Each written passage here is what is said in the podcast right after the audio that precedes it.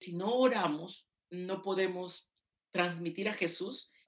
Para obrar y actuar Jesús mente, hay que estar llenos de Jesús, porque se va a transmitir.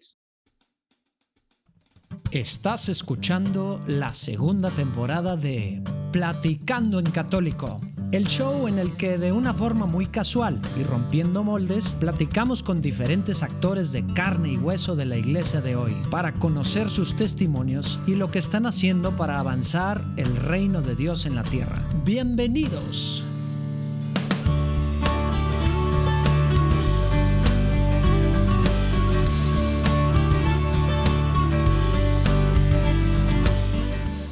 ¿Qué onda? ¿Cómo andamos? Espero que muy bien. Empezando con todo el año, un año muy bendecido que nos espera. Un año que si nosotros queremos, bueno, podemos ser instrumentos suyos. Y ojalá que si hay muchas, muchas, muchas formas en la iglesia de poner nuestros dones al servicio de, pues, del Señor para evangelizar, para formar, para, para muchas cosas, ¿verdad? Y aquí, bueno, hemos platicado con muchas personas, ¿verdad? Y vamos a seguir platicando en el 2021 con muchas personas están haciendo cosas padrísimas. Y no están solas, tienen muchas personas que están apoyándolos, que son parte de sus movimientos, ¿verdad? Entonces, escoge cuál. Hay para todos. La iglesia es muy rica. Tenemos que te involucres más con la iglesia, que te involucres más en la labor a la que estamos llamados como católicos, porque no estamos llamados a estar ahí nada más, ¿verdad? En nuestra casa. Eh, algunos, pues sí, están llamados a ser misioneros, como Santa Teresita, misioneros dentro de su celda en la oración, pero es un llamado muy particular que, cada vez hay menos, tristemente, ¿verdad? La gran mayoría de los católicos estamos llamados a otras cosas, donde estemos, llevar al Señor a todos los que nos rodean, empezando por los más cercanos, ¿verdad? Pero bueno, espero que se la pasen pues, pues muy bien y no nada más que se la pasen muy bien, ¿verdad? Porque estamos acostumbrados, como decía Magali, bueno, como dice Magali al ratito, feliz año, pásatela muy bien. Bendecido año, que tengamos un bendecido año. Vamos a ponerlo en manos del Señor. Espero que Dios los bendiga tremendamente que les dé mucha pues salud, ¿verdad? Y también, pues bueno, que en los diferentes aspectos de sus vidas Él esté presente y pues haga con su vida lo que, lo que Él quiere, obviamente, pues si tú lo dejas. Pero bueno, ahora tenemos una platicada padrísima que tuve con Magali, que pudo haber sido muchísimas horas y horas. Y ay, me dio algo al final tener que dar el cortón. Pudimos haber hablado muchos más temas de apologética y teología y demás.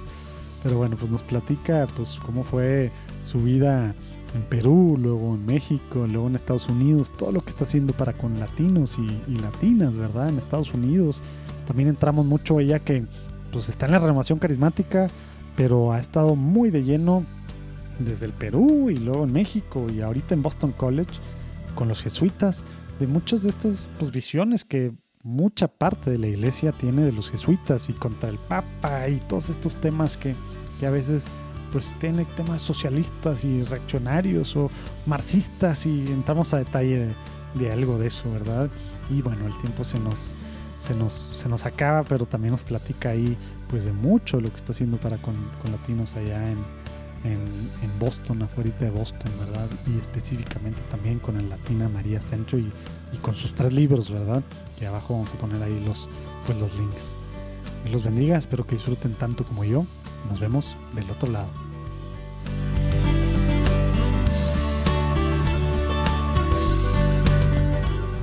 Magali Torres Rowe, bienvenida a Platicando en Católico, un gustazo tenerte por aquí. Gracias por acompañarnos, Magali. Gracias, José Manuel. Gracias por la invitación. Ándale, oye, pues bueno, ya nos echamos una muy buena platicada antes de empezar a grabar. Ojalá que lo hubiéramos grabado, pero bueno, así pasa. Aquí ahorita se va a poner igual de buena o mejor la cosa. Pero, para empezar, ¿qué te parece si nos ponemos en presencia del Señor para empezar bien con el pie derecho como se debe? Claro. En nombre del Padre, del Hijo y del Espíritu Santo. Amén. Señor Jesús, te quiero pedir que en este momento vengas, que estés aquí presente aquí donde estamos nosotros dos platicando en este instante, en este momento, pero también con tantas miles de personas que en diferentes momentos, diferentes lugares van a estar escuchando esta platicada. Te pedimos que tú seas el centro de esta conversación, de esta platicada. Te pedimos que abras los oídos espirituales de todos los que están escuchando. Te pedimos que nos emocionemos con las cosas que estás haciendo en la iglesia a través de Magali, con las cosas padrísimas que desde su trinchera ha estado haciendo, particularmente y últimamente en Estados Unidos. Te pedimos que mandes a tu Espíritu Santo para que hables a través de ella y que te quedes con nosotros en esta platicada. Todo esto te lo pedimos también por la intercesión de nuestro santo patrono San Juan Diego, en el nombre del Padre, del Hijo y del Espíritu Santo. Amén. Ahora sí, bendecidos. Muy bien. Listos para empezar, ahora sí. Oye, Magali, pues bueno, a ver, para empezar, Digo, a lo mejor tu acento, como que la gente no, no, no, lo va, no lo va a notar mucho. Hemos tenido gente de Perú por aquí. ¿Quién hemos tenido de Perú? Bueno, pues de Perú ha estado Alejandro Bermúdez. Eh, Mauricio Artida todavía no sale, pero ¿quién más hemos tenido? Creo que ya. Pero bueno, tú tienes un acento muy mezclado. Platícanos un poquito para ir llegando y siempre nos interesa mucho a los que estamos aquí en Platicando en Católico para luego descubrir quién es Magali. Platícanos dónde naciste, en una familia, cómo era tu familia, Dios estaba presente, cómo estaba la cosa, porfa. Sí, claro, mira, este, bueno, yo soy de Perú, de la costa norte del Perú, un pueblo pequeñito que se llama Oyutún. Y de ese pueblito, pues lo que te puedo decir es que mi abuela paterna, Mavila, este, fue la que me encaminó mis abuelos paternos desde que tengo esa razón em, en las cosas del Señor. Eh, todos los sábados había que ir a la iglesia, en la casa, los abuelos tenían en la casa de campo y en la casa del pueblo este, un, un altarcito, ¿no? Por eso tú ves el, el, Sagrado Corazón de Jesús aquí en mi casa, tengo mi altarcito porque eso viene de familia, y, y se, siempre decía la abuela, ¿no? Jesús en la sala, en el, en el lugar más importante de la casa, porque es el Señor de la casa. Entonces, un corazón de Jesús en la sala ha estado casa de los abuelos, casa de mis padres y en mi casa. ¿no? Y, y, luego rezar el rosario. Eh, y, y, pero aunado a esto, siempre el, la fe en obras, ¿no? Los abuelos, eh, la gente llegaba a la chacra, a la parcela, a comprar, era como un mercado, y, siempre la gente que no podía pagar, ellos estaban listos para regalar, ¿no? Entonces ese desprendimiento, mi madre también en el pueblo organizando entrega de juguetes a los niños menos favorecidos. para mí la fe siempre ha estado un pie en la espiritualidad, ¿no? Un pie en la oración, porque sin oración, o sea, como el, como el Cristo, ¿no? Como la cruz, vertical hacia Dios y horizontal hacia el, hacia el hermano, hacia el prójimo. Entonces, eso ha sido para mí realmente mi, lo que he bebido. Y mi formación desde niña con hermanas de San José, unas religiosas de Canadá, de Ontario, y los sacerdotes de la diócesis de London, de Ontario, que no hablaban bien el español. ¿Y, y por, qué, por, qué, el tema de Canadá? Platícanos un poquito para los que no sabemos muy bien cómo, cómo está la cosa. Digo, acabas de decir, Yotun, ¿cómo, ¿cómo, era ahí? ¿Qué tan lejos es de Lima? ¿Cómo está un poquito geográficamente para, para entender por qué había tantos canadienses? Como que no es normal, digo, en México no es normal canadienses, no sé si sea normal en otras partes de Latinoamérica. Claro, lo que pasa es de que eh, yo soy de un pueblito de la costa, estamos, mis, la ciudad eh, en Perú son departamentos, no son estados, entonces mi departamento de Lambayeque de, de Lima está a 12 horas. Ah, órale te quiero decir que en los 70s, en los 80s, eh, la, ah, no había vocaciones. En el, el, mm. clero, mayormente en la iglesia católica peruana, era extranjero. Entonces, de, tanto de Europa como Estados Unidos y Canadá. Entonces, mm. eh, si en mi pueblo no había párroco, entonces llegaron a toda esa región de Chiclayo, de, de Cayaltí, Saña, llegaron como cinco sacerdotes de la diócesis de London, Ontario. Y en el sur andino del Perú también eran religiosos y religiosas merinol, muchas estadounidenses, hermanas de San José, eran todas americanas. La comunidad en ese tiempo eran como 50 religiosas y normalmente tres peruanas, ¿no? Entonces la mayoría. ¿Por qué? Porque y México también. México, Estados Unidos, Europa era tierra de misiones y Perú no era tierra de misiones. Por eso mm, yo crecí con clero extranjero, ¿no? Este, pero como yo siempre digo, ahora en Estados Unidos, ahora quizá al revés no hay vocaciones en Estados Unidos. Están trayendo gente, clero extranjero, y yo les digo a los obispos, una reunión que teníamos, porque estaban en, el proceso de clustering, de cerrar iglesias para hacer parroquias de cinco o seis. Y me acuerdo que un obispo, yo estaba en el consejo pastoral en New Hampshire, bueno, me fui hasta allá ahorita, y yo les decía a los obispos, ¿no? Yo soy fruto de, de clero extranjero que no hablaban inglés, español, un, español cortado, y, y estoy aquí. O sea, realmente lo que necesitamos eran nuestros sacramentos, gente que que nos estén ahí formando, ¿no? Y pues para que acepten que aquí Estados Unidos vengan clero extranjero, porque ahorita hay una crisis de vocaciones religiosas en Estados Unidos. Entonces, por eso mm, este, mi formación es con religiosos y religiosas canadienses. Oye, y, y ahorita decías algo que hemos platicado mucho con, bueno, pues por, con gente principalmente a lo mejor de México, por nuestra cultura, pero, pero también pues en general de Latinoamérica, y tú lo decías muy claro, el papel de la abuelita en la religión. Pero lo que no dijiste, y a veces es algo que nos ha tocado aquí también mucho platicar, pues la abuelita era todo, ¿verdad? Y a veces en los papás no se vivía para nada o era simplemente un tema social o cultural, súper común en México, ¿verdad? Digo, y en muchos países de Latinoamérica. ¿Esa parte de tus papás sí lo vivían o era nada más un tema de tu abuelita, el tema religioso, digamos? Fíjate que este, eso lo he vivido en México, como tú dices, he vivido en México 10 años, por eso tengo el acento mixto. Muy mezclado. yo adoro México porque, por ejemplo, algo de que, de que aprendí en México, pero luego te digo, la respuesta es este, solo los abuelos, porque papá andaba en sus ondas y mi mamá de alguna forma también, pero lo, eh, de, la fuente de fe, de fe, de espiritualidad y obras la bebí de mis abuelos paternos. ¿No? Entonces en México también eh, la familia se, se, centra alrededor de los abuelos, ¿no? Y por ejemplo, algo que yo aprendí en México, por eso te digo, México, con, yo creo con la Virgen de Guadalupe es un país tan mariano, tan guadalupano, ¿no? Me encantaba. Yo tenía amigos sociólogos, ¿eh? En la universidad, porque yo he sido profesora en la Ibero, y amigos que me decían, mira, yo soy ateo, pero soy guadalupano. Increíble, ¿no? Entonces, algo que, por ejemplo, yo veía que las mamás, este, la bendición a los hijos, ¿no? Antes de salir y todo, eso hermoso. Yo, em, yo no lo he vivido en mi niñez, pero yo he hecho eso con mis hijos, ¿no? ahora mis hijos no salen, mamá la bendición, o para ir a dormir, mamá la bendición, y yo también los bendigo y ellos me bendicen, ¿no? Yo voy a trabajar, hijo, la bendición.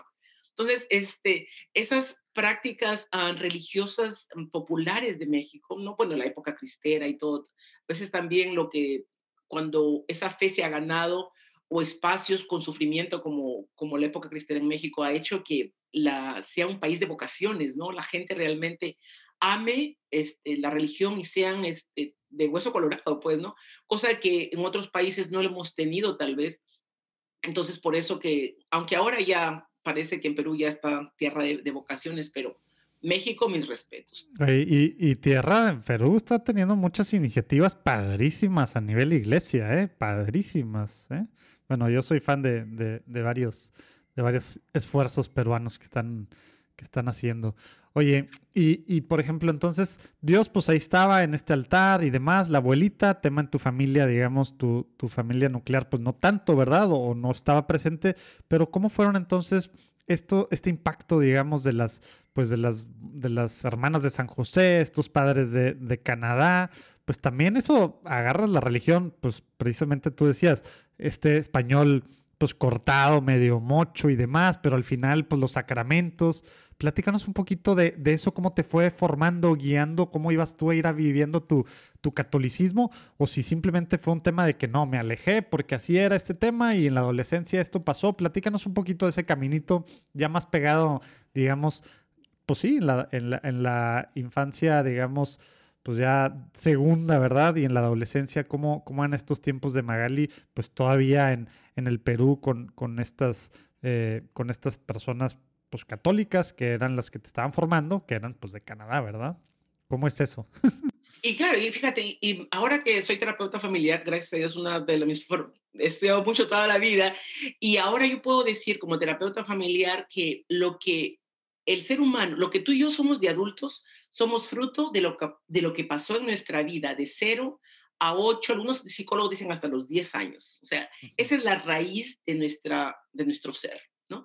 Entonces, para mí, eh, haber vivido esa, esa edad, ¿no? Este, llena del Señor, llego a secundaria, ahora, es algo diferente que en México, por ejemplo. En México la educación es laica, entonces no se enseña el curso de religión como tal en, la, en las escuelas, ¿no? En cambio, en Perú la religión católica es oficial, eh, los presidentes juran a, la, juran a Dios con, el micro, con la Biblia y todo.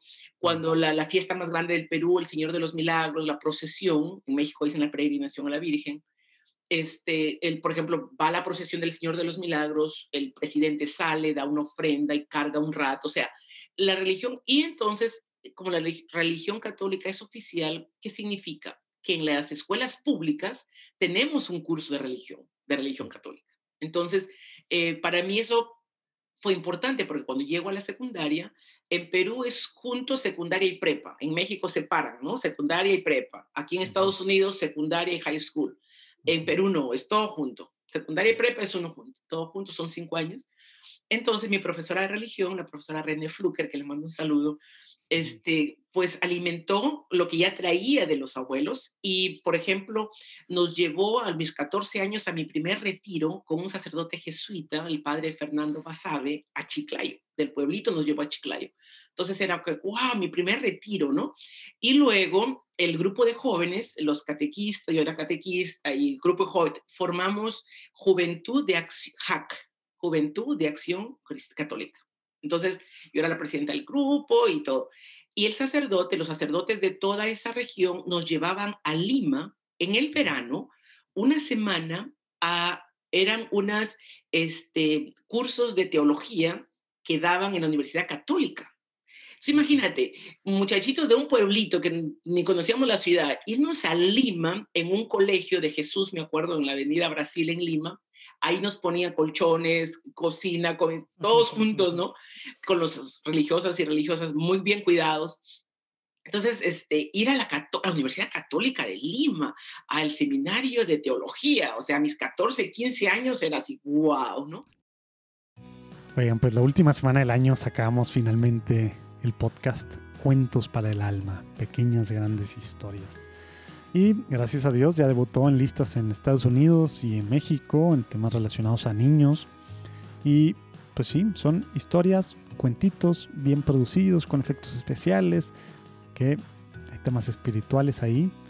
Y es uno semanal, a lo mejor vamos a sacar dos a la semana, a lo mejor los hacemos más largos, nos han dicho que están súper padres, pero que están muy cortitos, pues son para niños chiquitos, a mis hijos les encantan y para niños desde 2, 3 años, en vez de tenerlos en las pantallas todo el día o cuando estamos en el carro, ¿verdad? O en algunos momentos, vamos adentrándolos a estas historias padres, ¿verdad? Que vayan agarrando un sentido más allá de, de, pues de lo que es nuestra vida espiritual, a lo que estamos llamados y de una forma entretenida. Cuentos para el alma, pequeñas grandes historias.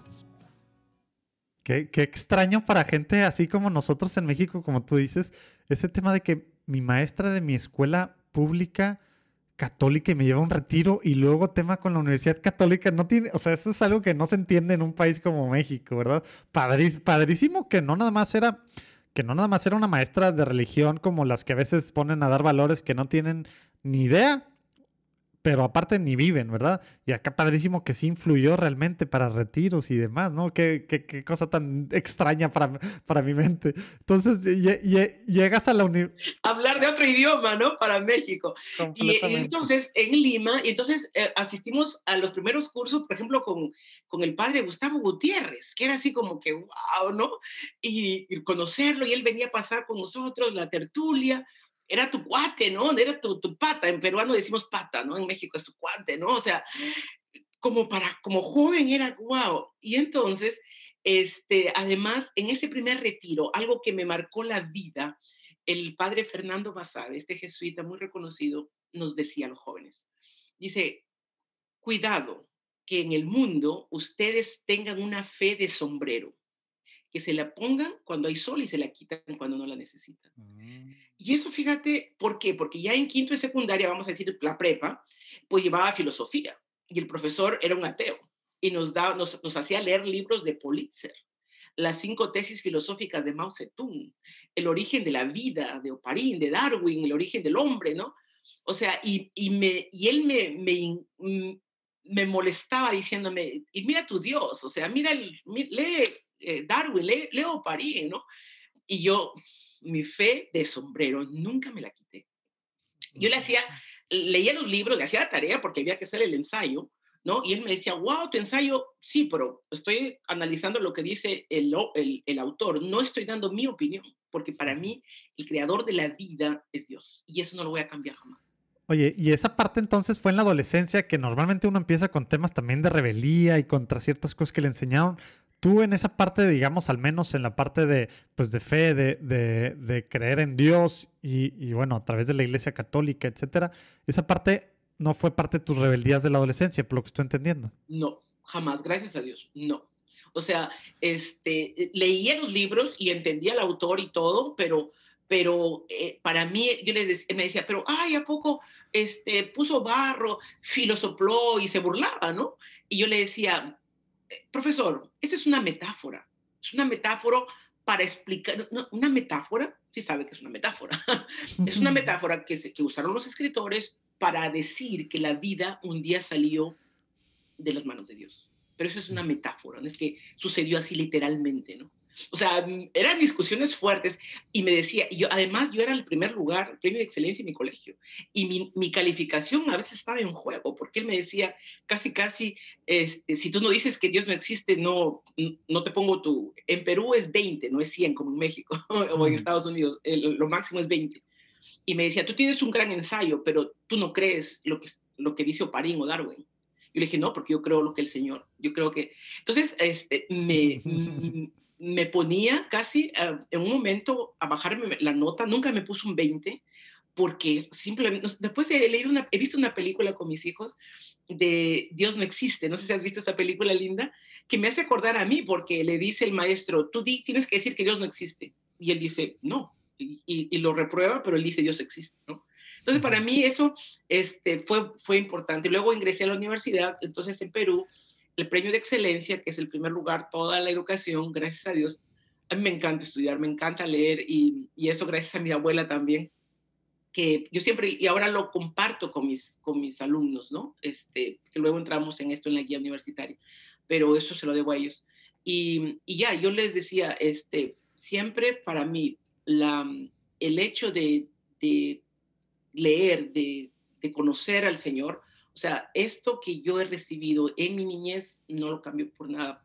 Puedo leer, este, la, por ejemplo, este, la, la, obra de Politzer es una obra muy fuerte, y, pero gracias a Dios nunca me quité mi, mi fe. Y en la universidad este, formé parte de la UNEC. En Perú se llama Unión Nacional de Estudiantes Católicos, pero a nivel universitario. ¿Y te fuiste, te mudaste de ciudad? Claro, ya porque de, de mi pueblo tenía que irme a la universidad, me fui a Chiclayo, este, ah, okay. y ya en Chiclayo, en la Universidad Pedro Ruiz Oye, Ya, antes de entrar a esa parte de universidad que, pues bueno, me imagino que fue muy, muy relevante o ha sido muy relevante en tu vida, esta, esta parte, sobre todo en la adolescencia, a lo mejor, bueno, desde niña, pues ya, ya nos platicaste cómo, como pues bueno, la abuelita y el altar en la sala, pero pues en tu familia esto no.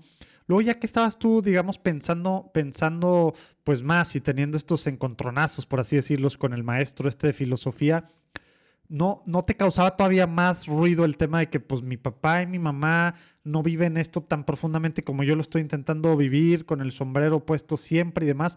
Esa parte como que tú la, la te resignaste, la aceptaste o tú estabas en la lucha, ¿cómo, cómo era esa parte? Porque también nos escuchan de repente adolescentes, personas que pues se acaban de convertir por alguna razón o tienen su camino pues gracias a su abuelita, pero viven esta realidad también con sus papás que pues bueno, pues están en otro canal simplemente, ¿verdad? Mira, por ejemplo, en la misa, el padre, eh, pues su español malísimo, entonces a veces él me decía, este, y luego él, estaba, se iba a otro pueblo. Entonces yo tenía la llave de la iglesia, que la limpiaba, barría, todo, y hacía la paraliturgia, ¿no? Las paraliturgias cuando, y a veces si un muerto, traían al muerto el cuerpo presente y yo hacía la paraliturgia a mis 15, 16 años, ¿no? Y, y por ejemplo, los sábados, que eran, toda la misa, los sábados era la misa, este, yo leía en la misa desde los 13 años y mi mamá venía a la misa a escucharme. Y así fue este, como la, la, pude traer a mi mamá a la iglesia y a mis hermanas, ¿no? Este, pero yo con mis abuelos siempre. Y mi papá, que yo recuerde, o sea, él casi no se paraba en la iglesia.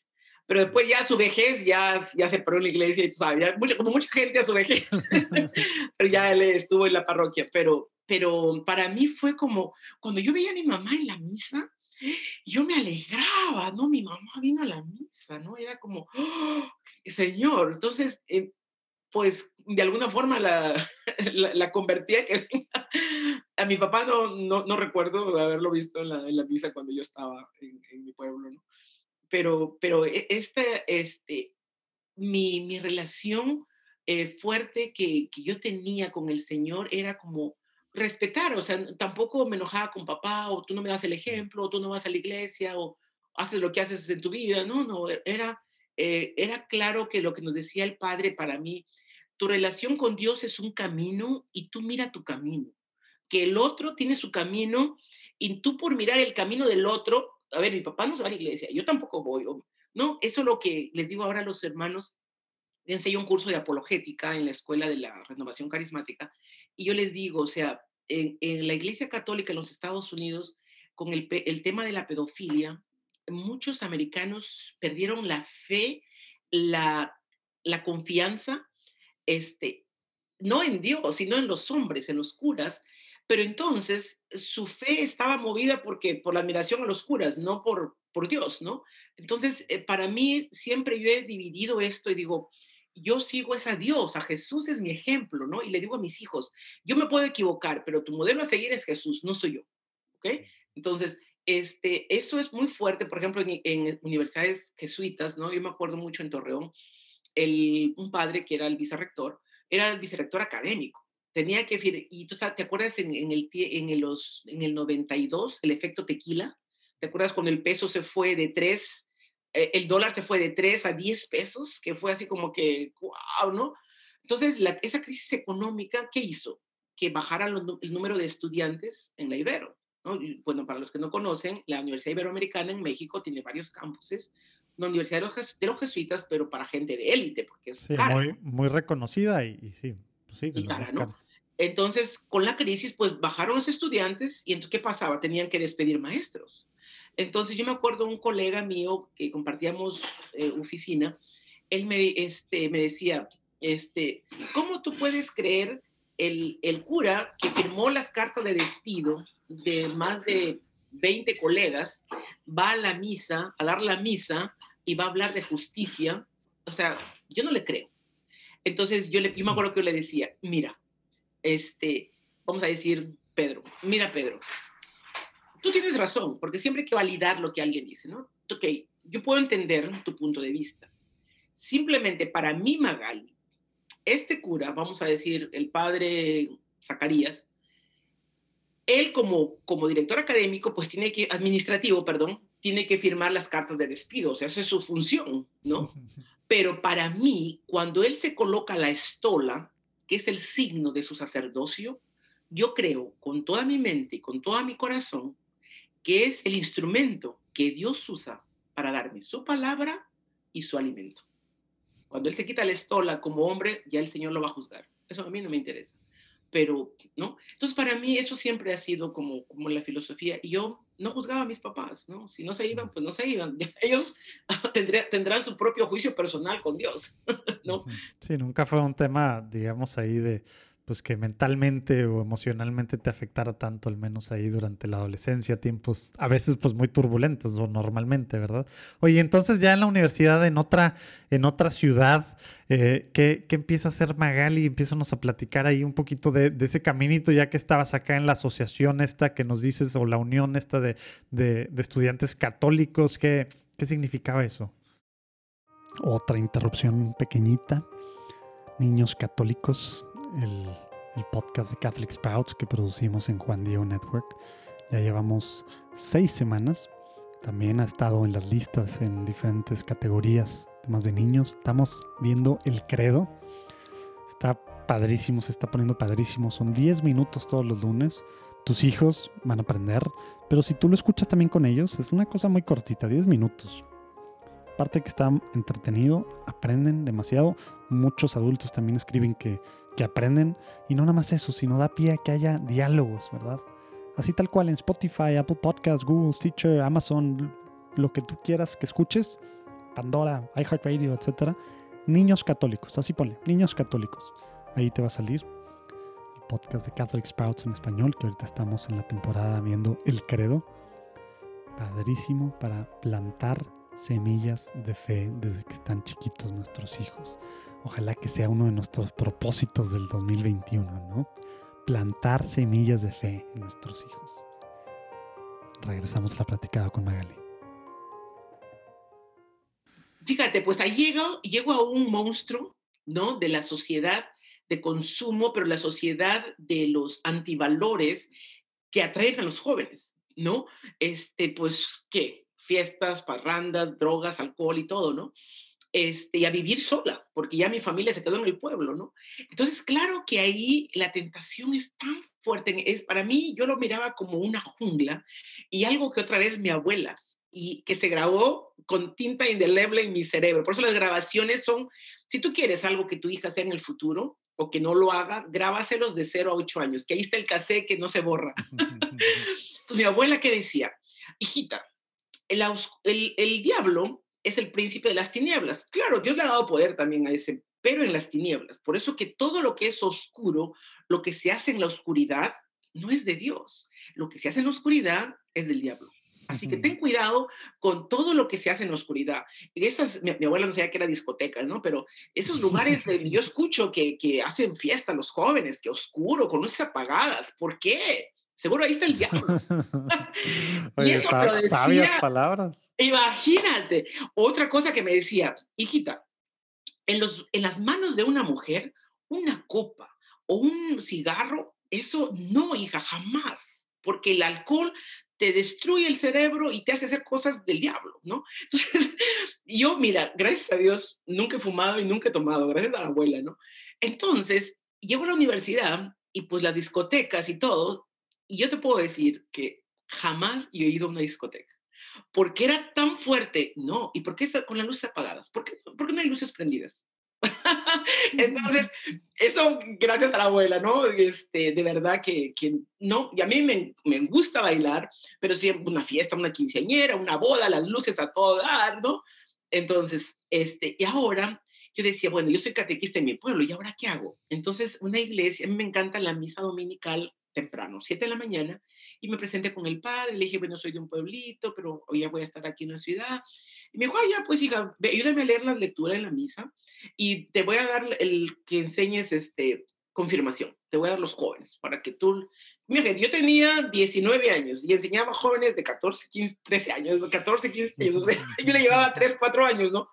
Entonces, para mí, el fin de semana, toda mi vida, este, ha sido un momento de hablar de Dios de catequesis. De, yo, yo tenía 12 años, era catequista y enseñaba a los parvulitos, ¿no? Los de kindergarten. Entonces yo tengo jóvenes en mi pueblo que ahora son adultos, ¿no? Y siempre dicen, Mali, tú eres mi catequista, pero yo les llevo 5 o 4 años, ¿no?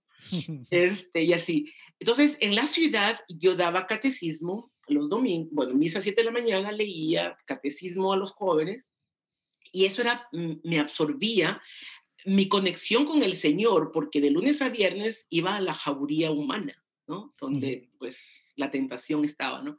Yo creo que para mí, cuando yo le, y no es que sea una mm, eh, católica cucufata, ¿no? Soy una mujer objetiva, ¿no? Pero lo que yo les digo, y le digo, eso me sirve. ¿Cucufata ese, ese en Perú le dicen a, como acá decimos mocha o qué? sí. Ah, pochado, ¿no? Exacto, ¿no? No, para nada, pero yo de verdad, este, yo siempre digo, no, o sea, el Señor este, ha sido realmente el centro de mi vida y, y, y esa, esa relación personal en oración para dar al otro es básica, ¿no? O lo, cuando, cuando las reuniones, eh, mi, el director de la UNEC en Chiclayo era el padre este, Ricardo Guerrero, que le mando un saludo, todavía está en Chiclayo. Cada vez que va a Chiclayo, bien lindo. Él hace, cuando voy, eh, cuando estaba de párroco, y me, padre, voy a ir a Chiclayo el, el verano, ¿no? En junio. Y el padre me dice, ya te tengo una semana teológica con Magali Torres. Yo, padre, voy de vacaciones. Pero bueno, él fue mi profesor, ¿no? mi, mi formador. Y entonces, cuando nos llevaban a Lima, una vez al año, íbamos todos los jóvenes a Lima, y era eh, interesante cómo curas y monjas y con los jóvenes Y lo que nos decía siempre Gustavo el padre Gustavo Gutiérrez, un teólogo que pues, muchos lo conocen, que, y lo conocen, a veces la gente desinformada lo juzga, ¿no? Este, pensando que solamente la pastoral social. No, Gustavo, su libro de Gustavo, Beber de su propio pozo, ese es un libro más espiritual que yo he conocido, ¿no? Este, entonces, cuando a veces la gente habla de, del, teólogo Gustavo Gutiérrez, habla sin conocimiento, así que conozcanlo primero antes de hablar, ¿no? Pero lo que nos decía Gustavo era importante, el padre en Lima, ¿no? A todos los jóvenes. Decía, miren, ¿qué es la teología? La teología es la reflexión de la praxis. O sea, que si ustedes jóvenes no tienen ningún trabajo pastoral en sus comunidades, en los rincones del Perú de donde vienen, ¿para qué vienen aquí? Aquí no tienen nada que hacer. La teoría para qué la fuera teoría. Exacto. O sea, tú vas a ser un teólogo, eh, con mucho respeto, hay algunos, de libros, de biblioteca, de libro, de libro, de la experiencia de los demás. No, un teólogo tiene que ser experiencia propia, vivida. Entonces, eso hermoso, ¿no? Porque nos empujaba a tener un trabajo pastoral en nuestra comunidad. Si no, ¿para qué te vas a Lima? Todos quieren ir a Lima, ¿no? A la capital, a Lima. o sea, no. Si no tienes trabajo pastoral, no vengas. Porque ¿de qué vas a reflexionar? No tienes nada de qué reflexionar. Eso es teología. Y luego el padre Gustavo fue mi profesor aquí en Boston College hace como cuatro, seis, seis años, eh, cuando hacía mi maestría en teología en Boston College y él venía en el verano a enseñar. Y qué hermoso, porque yo, wow, padre, usted ahora me enseña formalmente, ¿no? En una maestría de teología, ¿no? Algo que me ha enseñado pues de joven en la UNEC, ¿no? Pero qué hermoso, qué hermoso para mí. Entonces siempre, y yo llevado esta en la pastoral, entonces, un pie en la espiritualidad, en la oración, llenarte, porque nadie da lo que no tiene. Para dar hay que llenarse de Dios. Y el otro pie, pues, en el otro, en el prójimo, ¿no? Cuando hablo en la ciencia con mis alumnos en la universidad, ¿qué les digo? Un pie en la academia, ¿no? Hay que prepararse, la ciencia, y otro pie en la comunidad. Porque si tú no aplicas lo que aprendes en los, en los cuatro paredes del salón de clase en la vida real, ¿de qué te sirve? Entonces yo, por ejemplo, tenía, eh, enseñaba la high school en unas, eh, un, es Reading Memorial High School. Reading es una ciudad, un pueblo, al norte del estado de Massachusetts, de puros blancos. Ahí no hay ni uno de minorías, puros blancos. Y, y, y jóvenes que son tercera, cuarta generación de universidad. O sea, nietos, bisnietos de gente preparada, de dinero, y yo les enseñaba español, yo enseño español. Entonces yo les decía a mis alumnos, bueno, vamos la práctica, ¿no? Porque claro, en una escuela pública en los Estados Unidos o en México, tú no puedes hablarle el amor al prójimo, que no sé qué, pero la bendición que, que aquí yo encontré una forma en Estados Unidos, es súper importante eh, el trabajo comunitario. Community service, los jóvenes cuando escriben su ensayo para la universidad, para ser aceptados en la universidad, tienen que poner cuántas horas de servicio comunitario han hecho desde el grado 6, 7, 8, 9, 10, 11, 12. Entonces, eso es un punto importantísimo para, los, para que decidan en darle más becas, ¿no? ¿Por qué? Porque el sentido que tiene este, la universidad dice, bueno, yo, yo, le voy a dar beca a Pedro, Sí, no nada más a los cerebritos, ¿verdad? No nada más a los que pura teoría, sino como dicen, well-rounded people, ¿verdad? Que están involucrados con su comunidad y hacen de todo, ¿no? Exacto.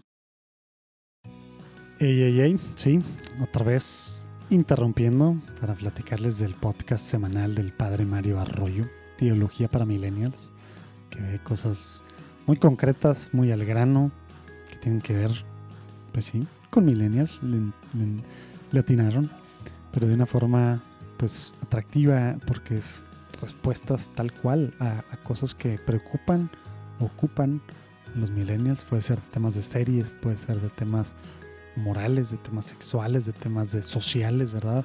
Cada semana, todos los lunes, un, un micro podcast muy cortito, muy al grano, Teología para Millennials, el padre Mario Arroyo, que tiene un libro que se llama Teología para Millennials y que también ha escrito otros en relación a ciencia y fe y ha debatido con, con ateos y de hecho en Perú, ahora que estamos en este episodio de Magali, en Perú lo invitaban a la Asociación de, Nacional de Ateos del Perú a debatir, etc. Bueno, Teología para Millennials. del padre Mario Arroyo. Regresamos a la platicada con Magali. Porque la parte académica se llama GPA, es el, es el promedio general de los cuatro años, 9, 10, 11 y 12. Eh, aquí no es que como en México, das, te vas a la universidad, al TEC de Monterrey, das tu examen, ingresas o no. A la Ibero tu examen, no, aquí no. Aquí tienen que ver tu promedio, grado 9, 10, 11 y 12, tu promedio general. Y otro, este, tienen que ver tu trabajo comunitario y hay un examen nacional que se, la, que se llama SAT, ¿no? Entonces es un examen nacional que lo que sacas ahí, si tú aplicas a 10 universidades, todos ven tu resultado de ese SAT. Pero eso a veces en unas universidades no le ponen mucha atención. ¿eh? Y, se me hace que ya cada vez menos, en teoría, ¿no? Por tantas otras cosas que, que debe de tener tu currículum durante prepa, todo lo que estuviste involucrado.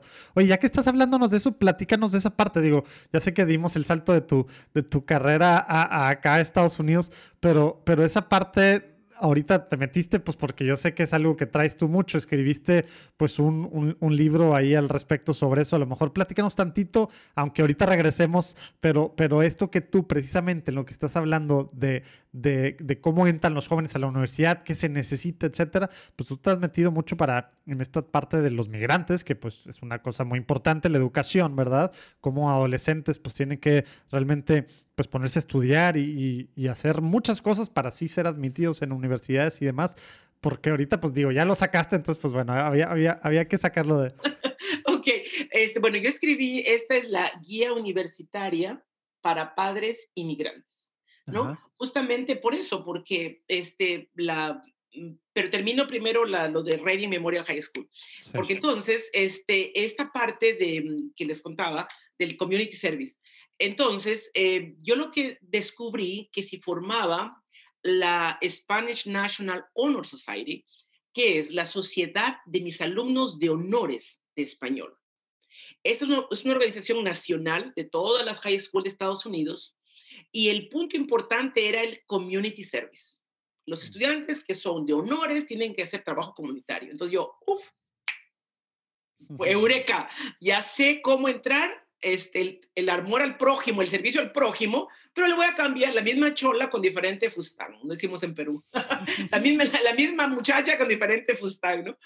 Entonces, formé esa organización y entonces les dije a los jóvenes, vamos donde hay latinos. Entonces venimos a una parroquia en Everett, aquí en Massachusetts, y le, dijimos al párroco, mire, son mis alumnos, queremos hacer un trabajo comunitario con la comunidad latina y después de misa nos presentó y les dije, yo les dije a, los, a todos, ¿qué, qué, qué desean ustedes que mis alumnos hagan? Y todos, clases de inglés, mis clases de inglés. Ok. Cada sábado mis alumnos, ahí fue cuando yo abrí el Facebook, porque todos, mis, tiene que abrir un Facebook porque ahí nosotros decimos quién necesita RAI, porque del pueblo que veníamos al otro pueblo era como 20 minutos entonces ellos, ¿quién hacían el carpool? ¿Quién, quién traía quién? Total, que eran casi como 20 alumnos que venían a este pueblo todos los sábados a enseñarles inglés. Ah, yo enseñaba la, la, la, parte gramática, porque yo enseño aquí español en inglés. O sea, si yo voy a enseñar el adverbio en español, primero tengo que, a ver, ¿qué es el adverbio en inglés? Ay, pues siempre no me acuerdo les enseño qué es un adverbio en inglés y luego qué es en español, ¿no? Entonces, cuando enseño al revés inglés, lo mismo. A ver, ¿qué es un adverbio en español, eh, José Manuel? Si tú no te acuerdas, ok, un adverbio en español es... Te, te iba a decir, nada más no me pongas examen porque yo no me acuerdo nada de eso. Pero bueno, entonces era interesante porque yo enseñaba la gramática y formaba grupos pequeños de conversation y mis alumnos con su diccionario en español en inglés, porque gringos no hablan español, y los alumnos todos hablan español, no hablan inglés, ¿no?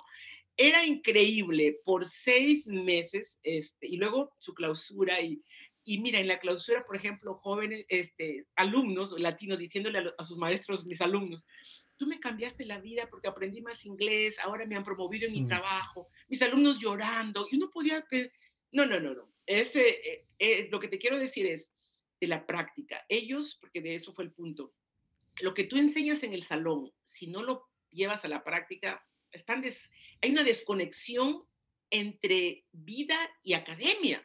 Entonces, los maestros tienen que conectar su, su curso con la vida real. Entonces, mis alumnos, que me acuerdo que ellos, los seniors, dan una, un premio que se llama The Inspirational Teacher Award, el premio a la maestra, al maestro inspirador y ellos votan y me lo dieron, gracias a Dios. Y una alumna que habló, la presidenta, dijo, es la el única materia es, que yo he aplicado en la vida real ha sido español. Y he cambiado vidas de latinos por enseñarle español, por dedicarle dos, tres horas cada fin de semana, ¿no?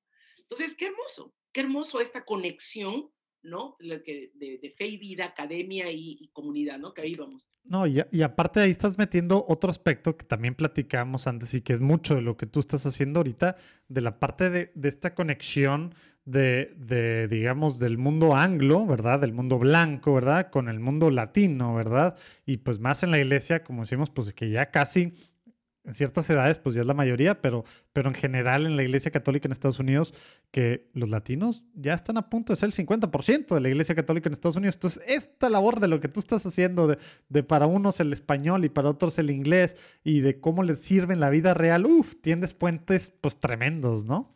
Claro, los estudiantes le llamaron Exchange Program, programa de intercambio, pero ellos, ellos aprendieron más español. Yo, yo, los veía, por ejemplo, uno le decía, oye, ¿qué significa este, comida? Y el otro iba al diccionario, ¿no? Y buscaba comida, oh, food, ya. ellos aprendían más español y la gente aprendía inglés, ¿no? Eso yo lo hago siempre con los estudiantes. Este, ahora en los, mm, hay estudiantes que recién llegan latinos, con, eh, con, latinos que nacieron acá. Entonces, hay un programa que hemos empezado, en, ahora estoy en una, se llama Bridge Middle School, y le llamo Big Brother, Big Sister. Entonces, yo le digo a, a mi alumno americano o latino que no habla bien español, le digo, esta niña, esta va a ser tu Big Sister en español. Y esta niña que no habla nada de inglés todavía, ella va a ser tu Big Sister en inglés, ¿no? Y así, entonces nadie se siente menos que nadie, sino los dos en algún momento son hermanos mayores, ¿no?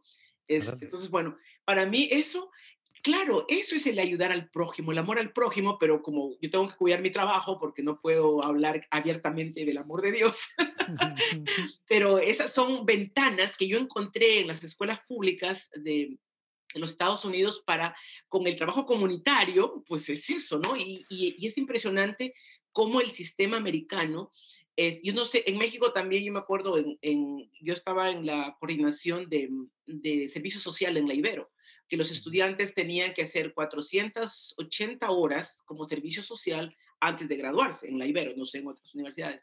Y también este, es, esa, tenían que hacer con comunidad, eh, organizaciones del pueblo, ¿no? Entonces, aquí lo que, lo que los latinos vivimos y por qué yo escribí esta guía universitaria justamente es para que los padres, yo, yo como maestra tenemos dos veces al año, aquí, eh, como en México, de septiembre, en Perú empieza el año escolar abril y termina en diciembre, en Sudamérica. Aquí en Norteamérica, pues es de, junio, de septiembre a junio. Entonces, tenemos dos Parent Teacher Conference, conferencias de padres y, maestros. Entonces, para mí, este, este, libro lo escribí en el 2010 y porque yo me quedaba sorprendida, mm, por eso yo digo, información es poder, pero además información es vida. Entonces venía la mamá y de una alumna, por ejemplo, Sara, que, que mi, alumna de honores, de, honores en todo, yo le decía, señora, Sarita puede ir a Harvard, gracias a Dios aquí están las mejores universidades, porque ya tiene un promedio altísimo, su GPA, GPA, es altísimo y que no sé qué. Y la mamá diciéndome, no, Miss, yo como, si yo no tengo dinero y aquí la educación eh, superior es muy cara, yo no tengo dinero, yo mejor, yo para que, ya es que eh, mexicana dice, ¿para qué la voy a volar? ¿No? Eh, en mexicano es volar, pero sería, ¿para qué la voy a ilusionar a mi hija que vaya a la universidad si yo no la voy a, jamás voy a pagar? Harvard cuesta 70 mil dólares al año, o sea, yo nunca voy a mandar yo le decía, señora, Sarita nació en este país. Ella, con su GPA alto, las universidades se pelean por darle 100% de beca y le dan más y le dan housing, le dan todo porque quieren llevar a estos niños a sus campus. Y la señora me miraba así como, ¿qué? ¿Qué me está hablando, Le digo, claro que puede ir gratis, señora. Entonces imagínate, papás eh, con esa información, no le hablan a sus hijos de universidades porque saben que no le van a poder pagar por falta de información. O sea, esto, información es vida, ¿no? Y yo, señor, entonces yo dije, no, tengo que hacer. Además que escribí la, la guía, entonces en la arquidiócesis con el cardenal Sean O'Malley, que lo quiero mucho, un día platiqué con él y le dije, mire cardenal, le expliqué que es, me dijo Magali, hazlo, ve con las parroquias, me, me, me mandó con la superintendenta de escuelas católicas del estado de Massachusetts, para que en las escuelas católicas tú puedas hablar de tu guía con los padres, bla, bla, porque no solamente es información para padres inmigrantes, también para padres americanos que no saben cómo es la, la, la, Entonces, este, después se me prendió un foco y entonces yo dije, la, el, ¿cómo funciona los el, el, jefe de admisión o el, director de admisión de la universidad van a la high school y hablan con los alumnos? Ahí no tiene que ver nada papá y mamá. Oigan, pues otra pequeña interrupción para platicarles de Tómatelo a la ligera. Ya saben, es un podcast que tenemos con Rafa Piña, Rafa Piña y yo, los jueves. Ahora ya va a ser todos los jueves. Es un podcast que hablamos de temas de la vida católica en el mundo, en la sociedad, ¿verdad? en la política, en en el diario vivir de noticias católicas. Nos echamos una muy buena platicada. Hablamos de apologética, hablamos de teología, hablamos de temas sociales, temas morales, ¿verdad? Debatimos. De repente le hago quizzes, de repente me hace quizzes. Todo con trago en mano. ¿Sí? No somos puritanos, somos católicos. Con trago en mano nos echamos una muy buena platicada. Tómatelo a la ligera con Rafa Piña y Urquidi también en cualquier podcast y ahí abajo viene el link. Ahora sí, regresamos a la platicada con Magali. En, en nuestra cultura latina, los, los papás y mamás son los que deciden a qué van, o sea, esto está, no. Entonces yo hablé con, por teléfono, mira, hablé con varios mm, directores de admisión de universidades y le dije, miren, yo voy a hacer una feria universitaria bilingüe. Y bueno, y más que bilingüe porque este, en, entonces en la parroquia, en Everett, en, en, la parroquia hablé con el párroco y tenía la, el visto bueno del, del, del, cardenal. O sea, claro, Magali, aquí vamos. Hicimos la primera feria universitaria para familias inmigrantes. Entonces, la escuela católica, una high school, los estudiantes eran los traductores, lo, bueno, intérpretes se dice, intérpretes, entonces, población haitiana. A ver, los que hablan creol haitiano, usted inter, interpreta aquí los que hablan portugués, brasileño, mucho brasileño, usted habla aquí, los latinos, español aquí. Entonces, en, un, en, el, en, en el auditorio de la, de la parroquia teníamos 25 mesas de 25 directores de admisión de 25 universidades que no hablaban español, pero los estudiantes de la high school llegaban padres de familia, agarraban un, un estudiante y iban mesa por mesa en su idioma y sus preguntas, a ver, ¿qué tiene que hacer mi hijo para ir a la universidad? ¿no? Imagínate, o sea, 25 universidades en un solo local. Era, gracias a Dios, fue, invité a Josman Ospino, Josman también habló. Claro, este, ha estado aquí, ha sido invitado, ya lo conocen aquí también. Ajá, también. La, la, la, la audiencia platicando en catalán. Muy bueno, Josman Ospino, mi profesor en, en Boston College. Y también, eh, y, y Osman me decía, Osman, Magali, qué hermoso lo que has hecho. Eso fue la primera feria. Pues ya vamos. ¿Eso qué año fue? en el 2015, porque ya llevamos cinco. Entonces, cada año ya, ya vamos en la quinta feria. Bueno, ahora por la pandemia, pero cuando regresemos va a ser la sexta feria universitaria. Entonces, ya ahora este, ya hemos incluido también, este, porque también es en inglés, claro. Pero entonces, en esa feria, yo hablo sobre la guía y les regalamos. ¿no? Les regalamos la guía universitaria. Este, entonces, uh, y luego en parroquias me invitan para hablar con padres de familia. Yo doy cursos de parenting de padres y uno de los temas es justamente la universidad. Y aquí lo que yo les digo a los papás, y eso en, México para Perú, esto no solamente para Estados Unidos. En una de las, de lo primero la, que me dicen los padres, Magali, ¿desde cuándo es la edad buena para yo hablarle a mi hijo de universidad? Y yo le digo, desde pequeñitos. ¿Por qué? Porque el estudio es un hábito.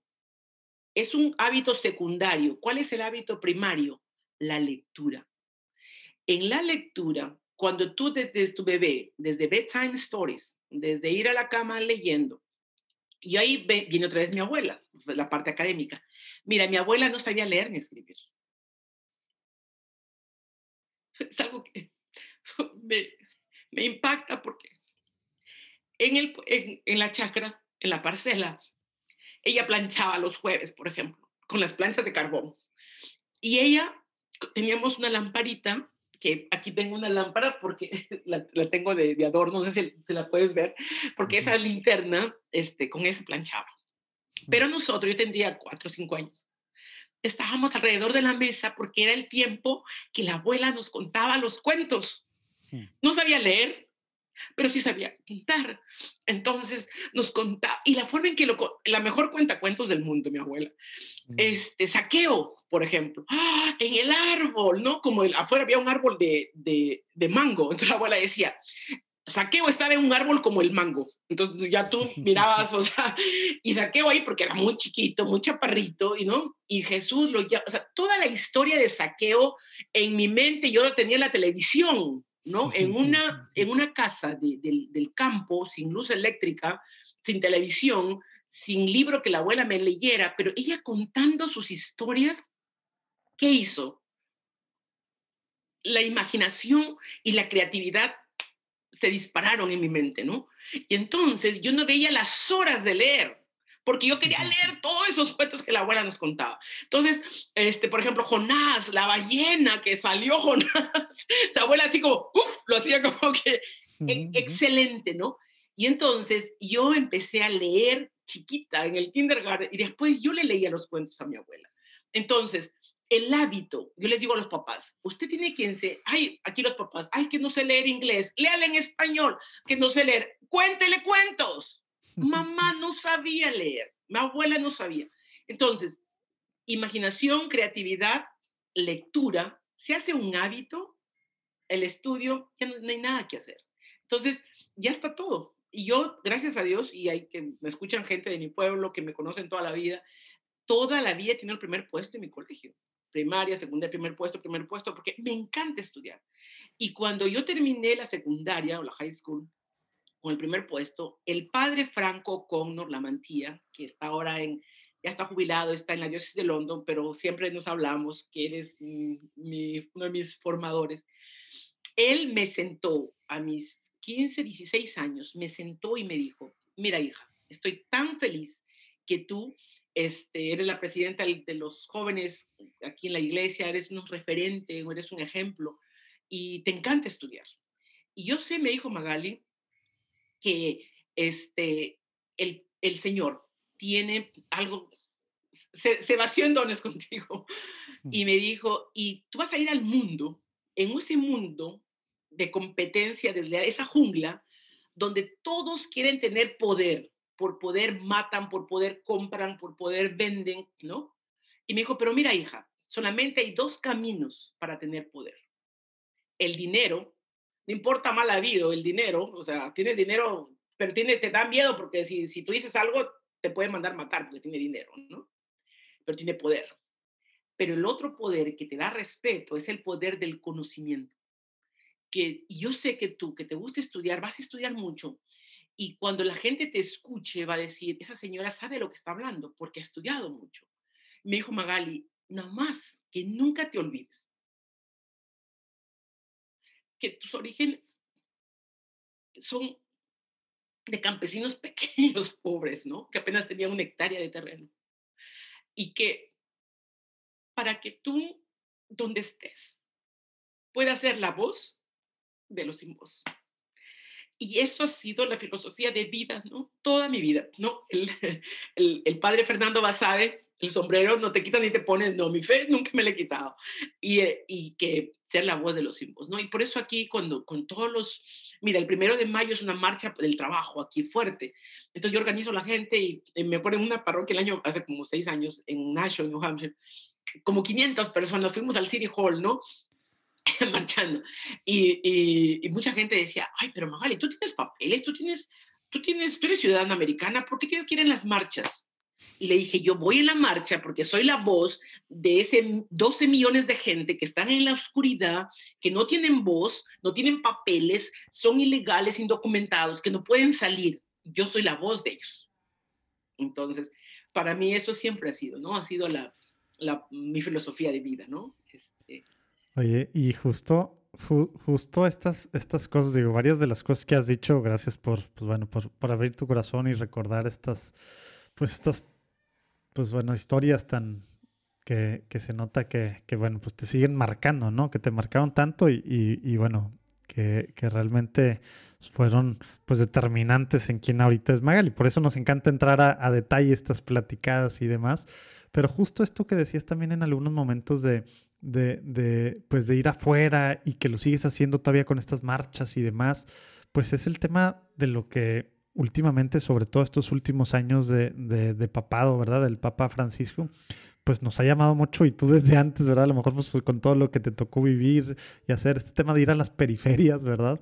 Eh, de evangelizar en las periferias en todo lo que eso significa, porque a lo mejor para algunos, como para mí, significa las periferias digitales a donde no está llegando gente con ciertas edades, ciertos chavos, tal. Para ti significa en tu realidad allá, pues significa abrir caminos o llegarle a estos pues personas que a lo mejor no tienen otras formas de, de entender, de formarse, de crecer, de acercarse, de, todo esto. Pero quisiera, vamos a regresarnos tantito, a ver, nos estás platicando para empezar, pues bueno, de, todo lo que hacías tú al inicio de tu vida y esta relación con tu abuelita y la iglesia y Dios pues presente de alguna forma siempre, ¿verdad? Y luego ya de lo que estás haciendo ahora pues con latinos en, en Estados Unidos, pero para empezar, no, no te pregunté, ¿Cómo llegaste a Estados Unidos? ¿Cómo se dio este tema de Perú a, a, Estados Unidos? Platícanos tantito de eso para ya irnos a lo que estás haciendo ahorita, que, que bueno, pues son muchas cosas muy importantes, ¿no? Oigan, Manu Casten, a quien pues fue invitado en este espacio también, se vino su podcast, como les decía, cuando platiqué con él, pues ya no sé, en algún momento de noviembre, o sí, de noviembre. Él ahorita está se vino también, está apoyando en varias tareas, trabaja en, Juan Diego Network. Tiene un podcast padrísimo semanal que se llama Pregúntale a mano. Los últimos se han enfocado en los tipos de pecados y él nos explica así de una forma muy fresca, así media hora, con claridad, tipos de pecados, como esto, lo otro. La gente le pregunta, él responde. Padre la cosa, dinámica. Aprendemos de una forma súper fresca, súper casual. Pregúntale a mano. Ahí abajo también viene el link. Sí, gracias. Este, fíjate, yo siempre he dicho, ¿no? Que el Señor, los planes del Señor, y si realmente me abandono a los planes del Señor, a las manos del Señor, el Señor obra, ¿no? Este, nada se hace eh, en contra de, de, lo que el Señor tiene planeado. Entonces, para mí, el trabajar este, en, en la iglesia toda la vida este, en Lima, nos reuníamos todos los agentes de pastoral y, y de todo costa, sierra y selva del Perú. Uh -huh. Y entonces eh, sacerdotes jesuitas me invitaron, a, como me gradué de ingeniera agrónoma, eh, a trabajar en una ONG al norte del Perú. Yo soy del norte, pero como a unas, uh, ¿qué te diré?, 14, 15 horas de la frontera con Ecuador pero esta ONG es en Piura, que está como a unas siete horas de, del Ecuador. Es, es, una de las primeras ONG del Perú, que uh -huh. es el CIPCA, es un centro de investigación y promoción del campesinado. Uh -huh. Tú sabes que con la reforma agraria, el gobierno da las tierras a los campesinos, pero sin una formación ¿no? en el manejo de, de procesos productivos, ¿no? Entonces, los jesuitas es, es, hacen esta, este centro de investigación completísimo un centro de documentación que a la par este, trabajaba con, en investigaciones participativas con la, universidad, con la gente de la Católica, la Universidad Católica y de la Universidad um, del Pacífico, que son jesuitas. Entonces, este, me contratan para trabajar y hacer eh, una, un proceso de, de investigación participativa en la primera cooperativa agraria de trabajadores que se parcela, porque entonces el modelo económico que hace hace que el, el, modelo cooperativo truene y entonces se parcelan y la burguesía agraria regresa a comprar las parcelas y, y, claro. y regresa otra vez. ¿no? Pero bueno, entonces en ese, este, eh, un, trabajar y todo, eh, gracias a Dios, conozco a, a, unos amigos sacerdotes de México, de el, el municipio de Francisco y Madero, Coahuila mm. que ellos estaban, teníamos los jóvenes que yo tenía en las cooperativas, en los campesinos, hay un movimiento que se llama, no si lo he escuchado, el MIJARC, el, ah, el, Movimiento Internacional de la Juventud Agraria Rural Católica. Órale, no, ni La sede de Bélgica. Pero está en toda Latinoamérica.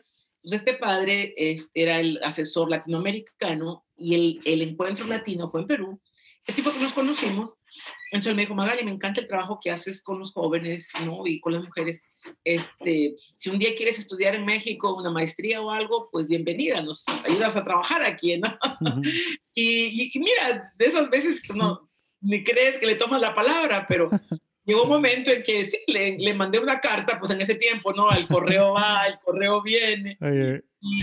siempre, siempre decimos, cuando alguien habla así de, de cosas como, como cartas y demás, que, que la generación Z, los Gen Z que están escuchando, han de estar de, ¿qué? ¿Qué es eso? ¿Cómo que mandé una carta, verdad? ¿Por qué no mandaste un WhatsApp o un mail, verdad? Nada de texto ni. Oye, una carta y se tardaba porque digamos que nuestro sistema postal en Latinoamérica en general, pero en México, pues digamos que no es nada bueno ni siquiera hoy, ¿verdad? Entonces son meses y meses y a ver si llega. si llegaba la carta, ¿no? Pero entonces, gracias a Dios que sí, que el padre entonces me dijo, ven, me, me apoyó mucho. Y además, los jesuitas me dije, pues ahí está la Ibero en Torreón, entonces, una carta con rector a rector y bueno, llegué, gracias a Dios, en el 88. Y entonces hice mi maestría en sistemas de producción y me encargué de pastoral universitaria, que, recién empezaba, porque la Ibero Torreón es la más joven.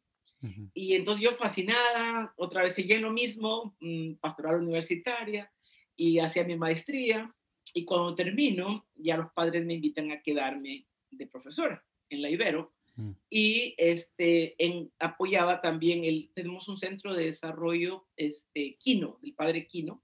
Y bueno, con mi jefe, que era el padre David Hernández, eh, un jesuita que él había formado cooperativas en el norte de México, desde, estoy hablando desde los 50 más o menos, de todo tipo de cooperativas, ¿no? Entonces, este, él fue mi jefe y nosotros em, fundamos eh, un modelo que le llamamos MODISUC, Modelo de Desarrollo Integral Sustentable Campesino. Entonces, ¿qué hacíamos? Los jóvenes eh, futuros abogados, ingenieros, este, contadores, eh, iban al ejido, entonces nos, el trabajo era en el municipio de Viesca, que es el, Viesca es el municipio más pobre de la comarca lagunera.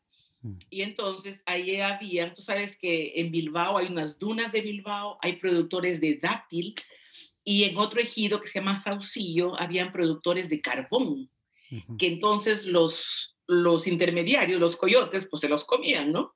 Entonces ahí, mira, con los jóvenes, este, fundaron, fundamos la cooperativa de productores de dátil y entonces el dátil, eh, bueno, diseñaron el paquete y todo, vendían el dátil ya empacado, ¿no? imagínate el precio de venderlo suelto a venderlo en cajitas. No, ya directamente sin los coyotes en medio y todo. Los coyotes, ¿no? Eh, en Saucillo empezaron a, producir el carbón y venderlo este, en bolsas de papel cocido, ¿no?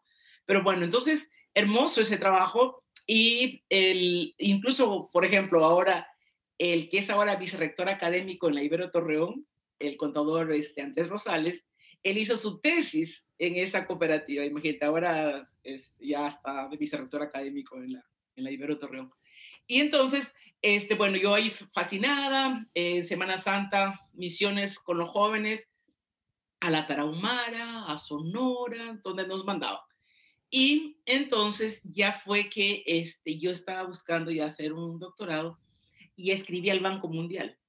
Y el Banco Mundial me, nos, me dice, este, las becas nosotros las damos, pero los gobiernos son los que este, se encargan de hacer el proceso de selección, mm. ¿no? A través de CONACID.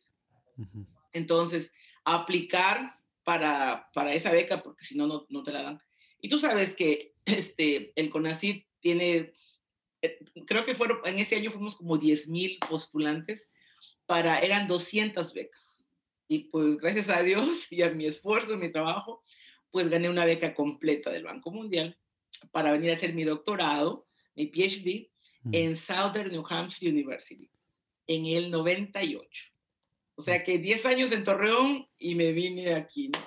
Este, ya, es así fue como llegué este, aquí a la universidad. Y mira, en esta área de New Hampshire, eh, porque yo decía, yo quiero hacer un doctorado en algo que tenga que ver con el trabajo que yo hago. Entonces, eh, yo en Chile, en la Universidad Católica de Chile, hubo un congreso de sociología y yo fui a presentar el modelo, el Modisuc, con las cooperativas que teníamos en el norte de México y todo. Y conozco a una doctora que es profesora aquí en, Southern New Hampshire University. Ella presentó las uh, Fisher Cooperatives en Maine, en el otro estado más al norte. Y yo, ¿qué? ¿Cooperativa de pescadores? ¿Cómo? ¿En, Estados Unidos? No, yo, ¿qué? Y porque pues yo sentía la, la economía más, este, nada que ver con, con, cooperativas. Y entonces ella me explica, y claro, el, tú sabes que el cooperativismo se inicia en Francia. Entonces, cuando Francia viene a la parte quebecúa de, de, de Montreal, pues trajeron sus modelos cooperativos. Entonces, hay muchas cooperativas y los estados que están colindantes con, que son Maine, Vermont, New Hampshire, eh, pues hay muchas cooperativas de todo tipo, quiero que sepas. Incluso en New Hampshire, la primera, la aquí se llama Credit Union, pero es la cooperativa de crédito, es St. Mary's, es, es la primera en toda la Unión Americana. Entonces, me encantó porque entonces el doctorado es en eh, desarrollo económico comunitario. Entonces, todo lo que he hecho en la vida y lindísimo porque fíjate, es, yo digo, eh, me encanta en México cuando dicen, es un dicho, porque me encantan los dichos, pero en, en Perú no había, en México lo aprendí, no hay que poner todos los huevos en una sola canasta. me encanta. Muy, muy típico ese, ese dicho aquí. En me encanta, ¿no? Entonces, fíjate, eh, diversificación, ¿no? Y, y, fíjate, cuando, bueno, ya este, acá me, en, en, Estados Unidos me caso con un americano y él no se quería ir a México ni a Perú, yo dije, bueno, si me quedo en este país, desarrollo económico, no, pues para nada. Entonces.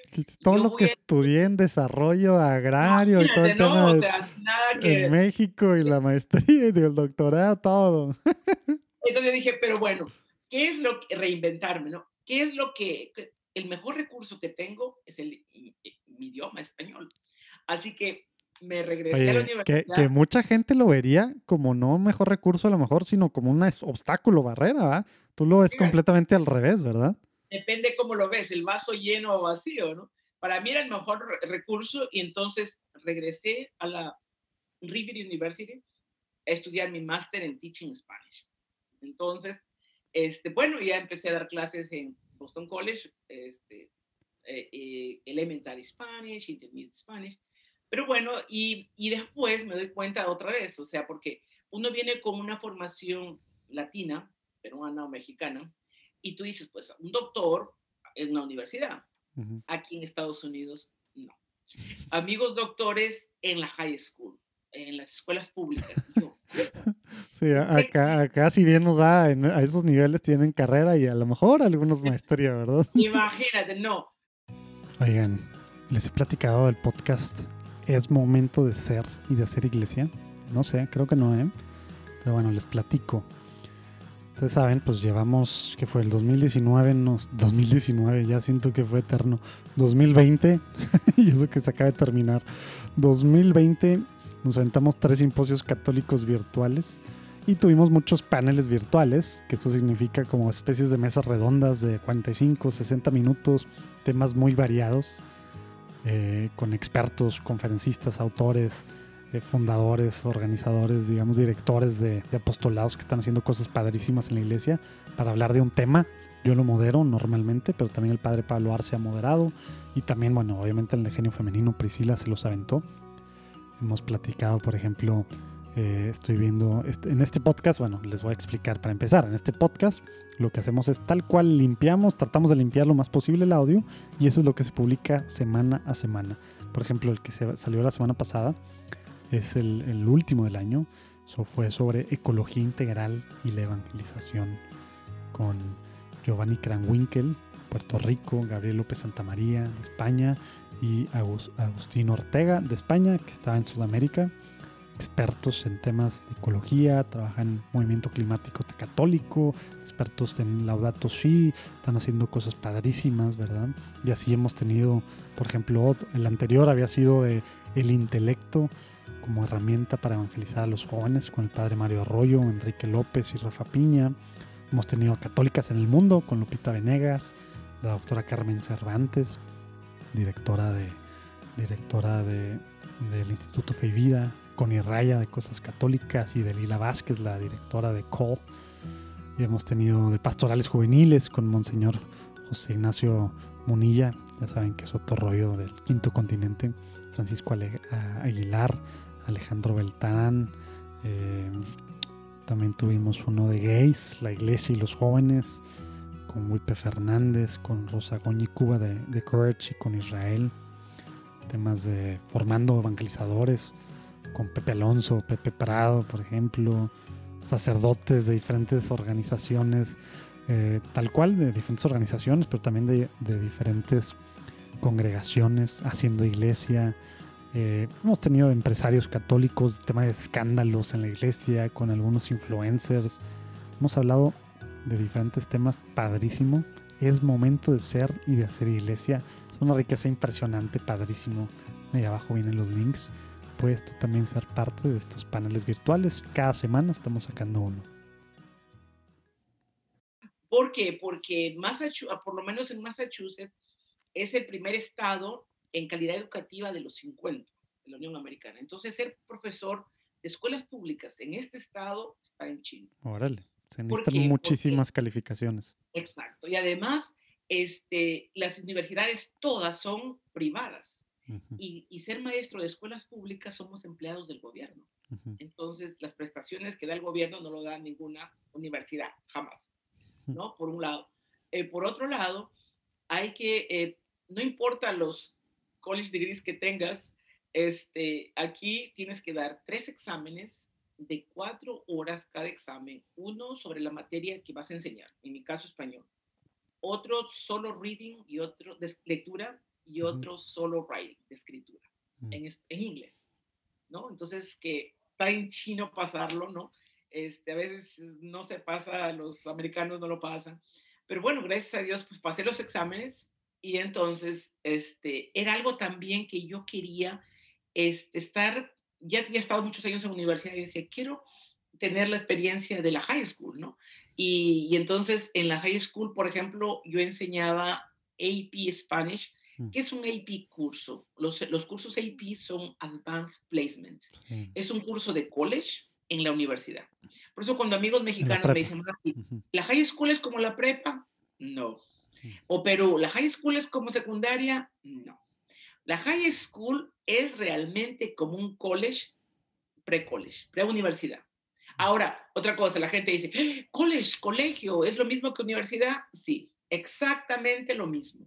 No tiene nada que ver que el college es menos categoría que la universidad. No, simplemente es el nombre. Por ejemplo, Boston College es de los jesuitas, ¿no? Tú sabes, los jesuitas tienen 500 años en educación. Aquí más de 100 años.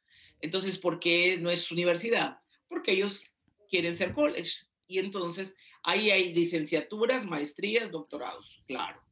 En la universidad, Boston University, la Universidad de Boston, licenciaturas, maestrías. Sí, el título al final es, es, es el mismo, digamos, en, en, el grado en que lo escoges.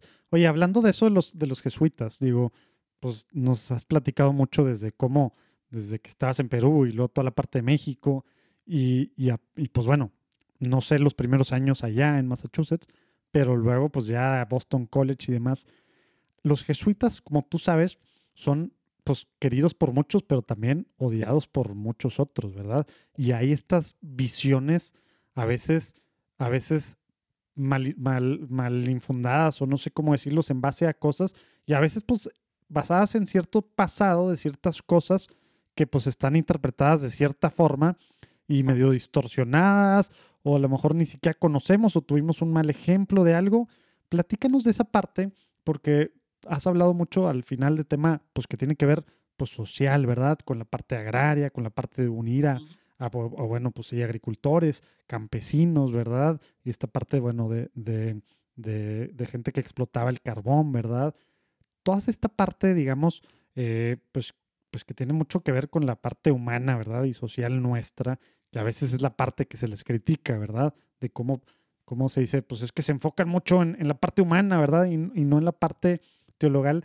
Quiero que, quiero que tú que has estado súper metida, nos, nos expliques por qué esto no tiene ningún sentido, ¿verdad?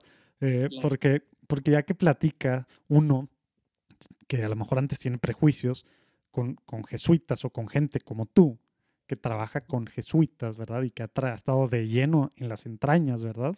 Pues se le abre el horizonte, ¿verdad? Y ahorita que tenemos un papa que está pues muy mal entendido, sobre todo en Estados Unidos, por esta visión, pues, pues sí, muy capitalista y muy para otro sentido, ¿verdad? De, de lo que es el Evangelio, ¿verdad? Que, pues, pues no es el Evangelio, no va para ese lado, ¿verdad? pero, pero para muchos está siendo muy difícil entender esta visión jesuita, ¿no? Entonces, antes de que nos sigas platicando eh, sobre tu caminar y, y, las diferentes cosas que has hecho, pues también para, para el tema de familias, tema de liderazgo, tema de Todos Somos María y, y todo, todo esto último, digamos, que está haciendo, platícanos un poco, haz una especie de apología de esta visión y no solo visión, sino la forma de, de vivir y de hacer práctico el Evangelio de los jesuitas, ¿no? Exacto. Fíjate, además soy teóloga por Boston College. Tengo mi maestría en teología. esa es la cereza del pastel, ¿no? Porque realmente yo había estudiado toda mi vida y hace cinco años, eh, bueno, ¿qué es lo que me falta estudiar? Teología. Entonces, gracias a Dios, este, soy teóloga. Eh, soy teóloga por Boston College. Y mira, este, yo siempre digo, la ignorancia es sinónimo no solamente la oscuridad, pero también es sinónimo de muerte y la información es, es vida. O sea, em, mucha gente por ignorancia puede juzgar al otro, ¿no?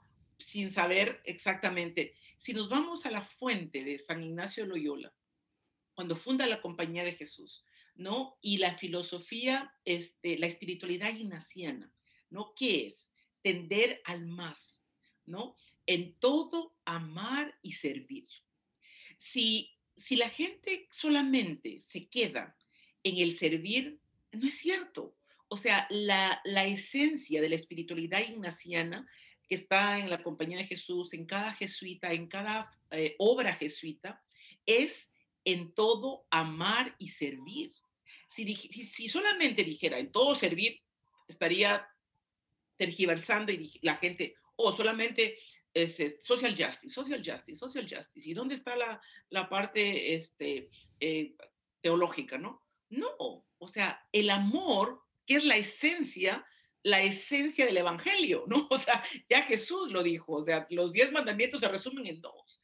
Amar a Dios sobre todas las cosas y al prójimo como a ti mismo. Entonces, cuando San Ignacio dice en todo amar y servir, tú no puedes servir sin amar.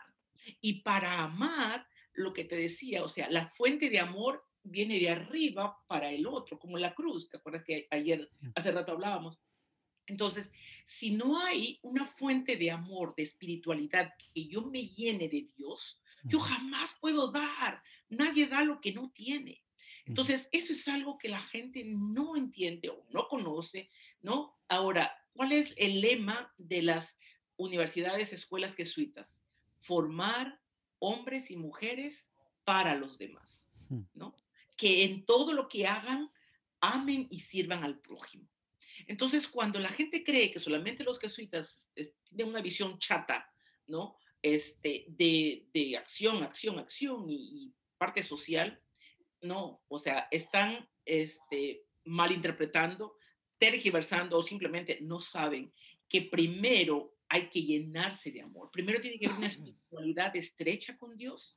Y eso es a través de la oración y a través, o sea, imagínate los ejercicios espirituales de San Ignacio. O sea, eh, un jesuita, una persona que no haya pasado por este, ejercicios espirituales, que es la fuente de donde se debe este, porque cuando hablamos tan fácil de, oh, amar al otro como a ti mismo, pero cómo yo me amo, si no tengo una referencia de amor, tal vez mamá y papá no me amaron lo suficiente. Entonces, la, realmente el, el autoestima, el amor a uno mismo, tiene que venir de la referencia del amor misericordioso del Padre. Cuando yo me siento amado con esa misericordia, este, absolutamente, incondicionalmente, es cuando estoy llamado a amar al otro incondicionalmente, ¿no?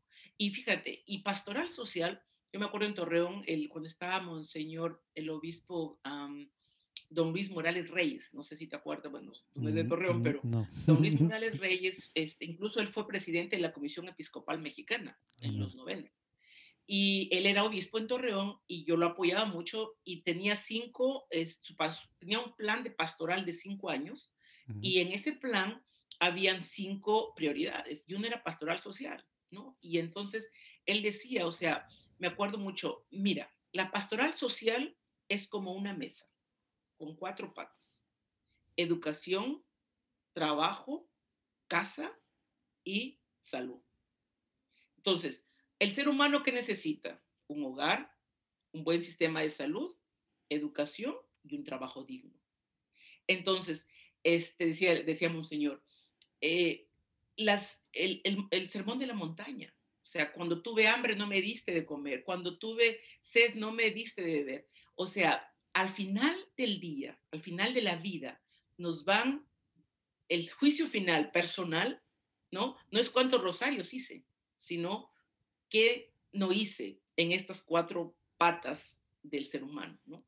Entonces, y, no estoy diciendo, el rosario sí me ayuda, y a mí me encanta rezar el rosario porque es la, para mí la, mi conexión con mi madre, con la Madre María, y, y cuando yo me conecto con ella, yo puedo llenarme de su amor para dar al otro para servir con amor, o sea, no servir como una campana que suena, ¿no? Entonces, explica, eh porfa, ya que dijiste la parte del, rosario, pero sobre qué nos va a medir el Señor, sobre el cómo amaste y eso que nos va a hacer preguntar, ¿qué, qué, qué es? Lucas, ¿verdad? ¿O quién es? Donde, donde pregunta eso de que tenía sed, me diste de beber, etcétera, etcétera. Explica por qué no están contrapuestas precisamente, por favor, porque eso es lo que yo creo que, es, que es, bueno, y quisiera todavía entrar más a detalle con lo que sigue. Mejor, explica por qué no están contrapuestas estas dos. dos ¿Por qué no están contrapuestas? Porque cuando yo, do, cuando lo que hagas con mi hermano más pequeño, conmigo lo haces. Entonces, cuando, cuando yo puedo orar el rosario con, no solamente mecánico, que también eso es una parte psicológica que relaja, sino reflexionado en el Evangelio ¿no? Porque cada misterio reflexionamos el rosario bíblico. Y entonces, cuando yo refresco esa información de, de cómo debo de amar al otro, y cuando reconozco si mi Madre María, que es Madre de Jesús y Madre de todos, o sea, cómo ella me va a decir, cómo tú me amas si no eres capaz de ver a mi hijo en el que está homeless en la esquina muriéndose de frío. o sea, no me digas que me amas, ¿no? Entonces, es como, no puedes mentir, no puedes este, decir, ah, solamente yo me preocupo de los pobres y de eso, ¿y, qué me importa el rosario? No, o sea, el rosario o la oración o la meditación, imagínate, es la energía, ¿no? Por eso yo digo, yo me enchufo, me conecto, es mi enchufe porque nadie da lo que no tiene. O sea, no tendría sentido, porque entonces sería un desgaste chato y barato ir nomás a servir, a servir como mecánico, como por, ¿por qué? Para quedar bien con quién, ¿no? Por eso, si tú no das en todo amar y servir, tú no puedes servir si no amas. Mira, yo estoy en la renovación carismática. Y cuando hay gente me dice, tú estás con los jesuitas y en la renovación carismática. sí, suena, suena un poco extraño. el agua y el aceite. Le dije, no, para nada. Otra vez, información. Yo estoy en la, en la renovación desde los 13 años. Y aquí soy maestra de apologética. Tenemos una escuela en la, en la arquidiócesis de Boston de, la, de formación de líderes. ¿no? Y hay como 300 líderes de, la, de grupos de oración. Porque quiero que sepas que en los Estados Unidos la renovación carismática es uno de los pilares fuertes que mantiene este, nuestra fe, ¿no? Y entonces, este, igual, la gente que no sabe dice, oh, los, los de renovación, oh, alabaré, alabaré ahí como enajenados, como, como el opio del pueblo que decía Yo, ¿quién dice eso? No es cierto. Otra vez, claro, alabaré, alabaré, claro, Señor, me lleno de tu Espíritu Santo, de tu energía para servir al otro. O sea, nosotros decimos en la escuela, Alguien que es de renovación no puede decir que no hace un servicio en la pastoral en su parroquia. Ya, última, última interrupción, te lo prometo. Oigan, pues bueno, tú que estás en Estados Unidos o tú que quieres practicar tu inglés en donde quiera que estás, puedes también escuchar el podcast que le producimos a, a CALL, Catholic Association of Latino Leaders, que se llama Latino Leaders and Faith, que es un podcast en el que el diácono Charlie Echeverry y Delila eh, platican tal cual con, con gente que está haciendo cosas padrísimas en la iglesia, que son líderes hispanos, ¿verdad? Que están haciendo eh, pues cosas importantes en su mundo, ya sea social o empresarial, pero que son católicos, ¿no? Es, es un podcast entre esta intersección de estas tres cosas, ¿no? Su latinidad, el ser líderes, donde quiera que están, y el ser católicos, ¿no? Latino Leaders and Faith.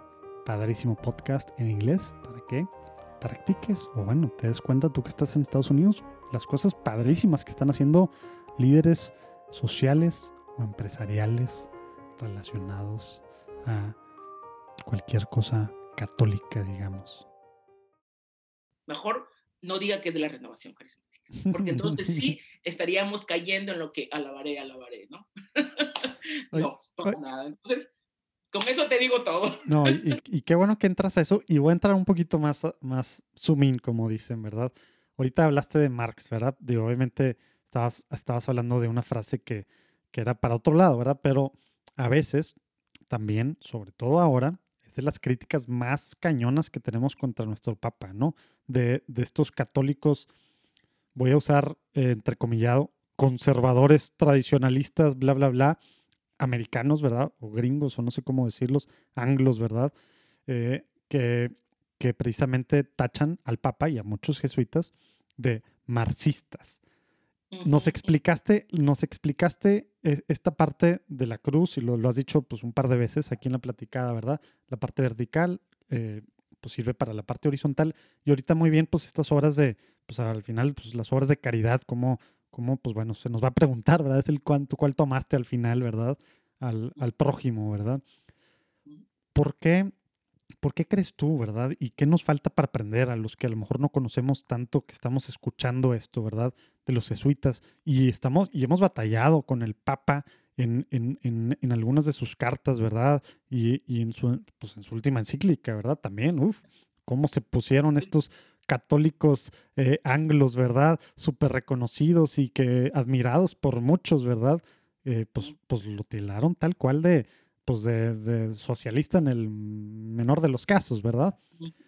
¿Por, por, qué, ¿Por, qué, esta parte está súper metida, digamos, o es parte de, de, la espiritualidad jesuita, ¿verdad? ¿Y por qué sí es algo que está pegado 100% al Evangelio? Ya sé que medio ya lo dijiste algunas partecitas, ¿no? Pero quiero tal cual que respondas esto, tú que, que te toca y aparte estás formada en diferentes aspectos, ¿verdad? Con ellos. Claro. Eh, porque, porque es una cosa que se sufre y ahorita, híjole, a mí me da un coraje. Aquí en Platicando en Católico casi no hablo de esto, lo hablamos en otros espacios y demás, tómatelo a la ligera, etcétera, de cómo se malinterpreta al Papa y a los jesuitas en muchos de estos aspectos que sí son evangélicos, pero yo tengo cero formación eh, jesuita y yo no, y tú tienes toda la experiencia del mundo ahí. Explica el por qué sí es evangélico, eh, toda esta parte social, digamos, ¿no? Y mira, eh, hay dos, este, con dos ejemplos del Papa, cómo ha pisado los callos a este sistema de consumo. Y eso Claro que nos duele, son pedradas, ¿verdad? Cuando, exacto, o sea, los, las grandes transnacionales, ¿no? Los que manejan este sistema de consumo, ¿no? Que comprar y comprar y comprar. Entonces, cuando el Papa, por ejemplo, una frase que me encantó, que fue la semana pasada, que él dijo, el sistema de consumo o el modelo este, consumista nos ha arrebatado, no, dijo, nos ha, eh, no, dijo arrebatado, dijo, nos ha eh, secuestrado mm. la Navidad, el mm, sentido cristiano de la Navidad. Me encantó, o sea, el Papa fuertísimo dándole en la yugular a todos los ricos, los millonarios de este planeta. O sea, los que simplemente están producir para consumir, consumir, consumir, y le dice, ustedes nos secuestraron el verdadero significado cristiano de la Navidad. Oye, a ver, ya que estás diciendo eso, ¿por qué eso no es marxismo y lucha de clases? Porque, ¿qué? o sea, la opresión de, de, ¿qué, es lo que, qué es lo que dicen, verdad? Exacto, porque entonces vamos a la fuente, o sea, Jesús, o sea, su, muerte de Jesús, cuando decimos el Salvador, el Mesías, o sea, vamos al Jesús histórico, ¿no? ¿Qué esperaban ellos? O sea, esperaba uno que los iba a salvar de, de, los, de la casta de, de la maestro de la ley o los iba a salvar del gobierno opresor romano que les tenía ahí el pie en la cabeza a todos los palestinos, ¿no? O sea, por eso que los celotas, acuérdate del, del grupo de los celotas, acuérdate Judas Iscariotes de los celotas, ¿no? Porque dice, no, mira, este eh, está como que no viene a, no sabe lo que realmente el opresor nos, nos, nos está haciendo. Por eso que había tantos mendigos, por eso que había tanta pobreza, porque los, la pobre gente, lo que producía su campo, tenían que además mantener a todo el ejército romano, con todos sus caballos y con todos sus ejércitos, ¿no? Aparte, pagarle el impuesto al, César a Roma. O sea, estaban tan explotados, ¿no? Y, y, por eso cuando, cuando Jesús viene, ese Salvador que esperaban, ¿no? Pero entonces, y Jesús no se casa con ninguno, le da en la yugular a los maestros de la ley y a los que estaban en el poder político económico de su tiempo.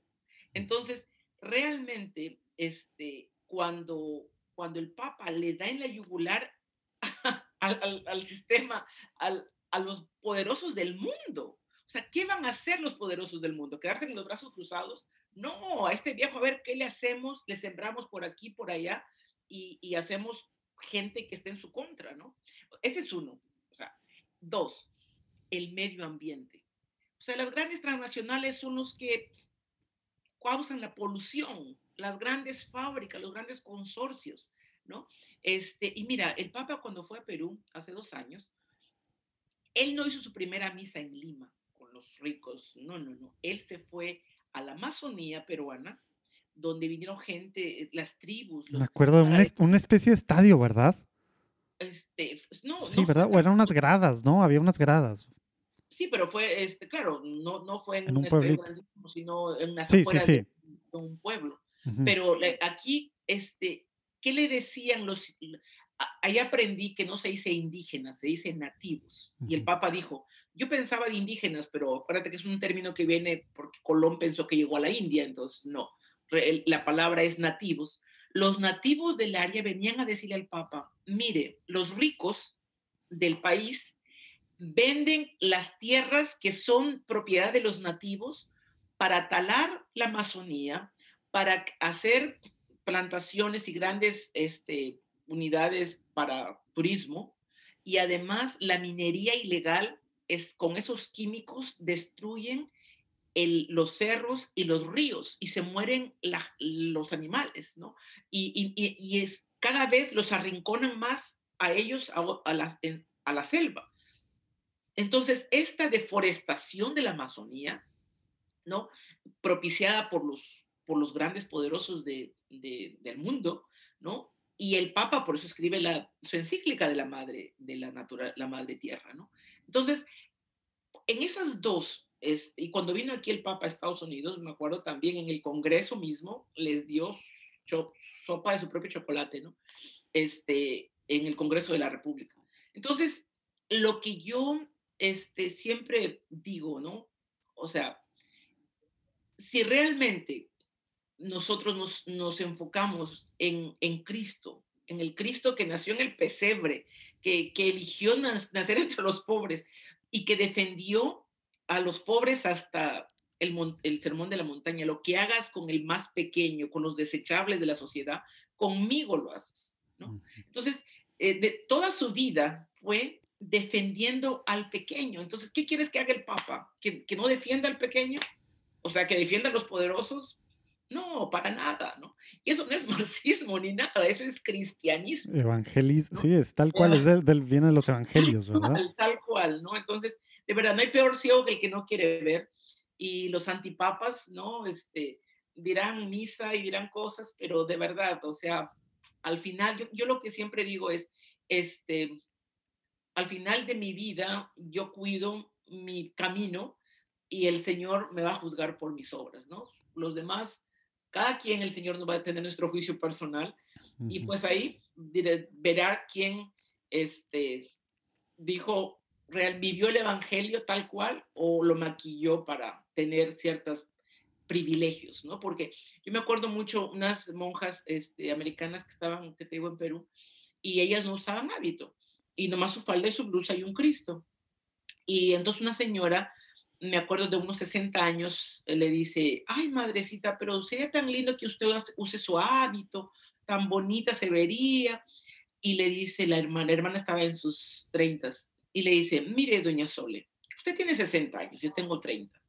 Si usted y yo fuéramos en el autobús del pueblito, se llama Tate, a la ciudad que se llama Ica, si vamos juntas en un autobús, el autobús está lleno, nosotros vamos paradas, va a haber alguien que se va a parar y va a dar el asiento a la madrecita con su hábito. Pero dígame, doña Sole, ¿quién necesita el asiento, usted o yo?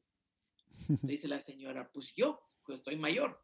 Y le dice, porque, ¿qué me da el hábito? El hábito me da privilegios, porque la gente quiere quedar bien con los curitas y monjitas, y los y curas y monjas que quieren realmente tener privilegios, les encanta usar toda su parafernalia para que, pues, ¿no?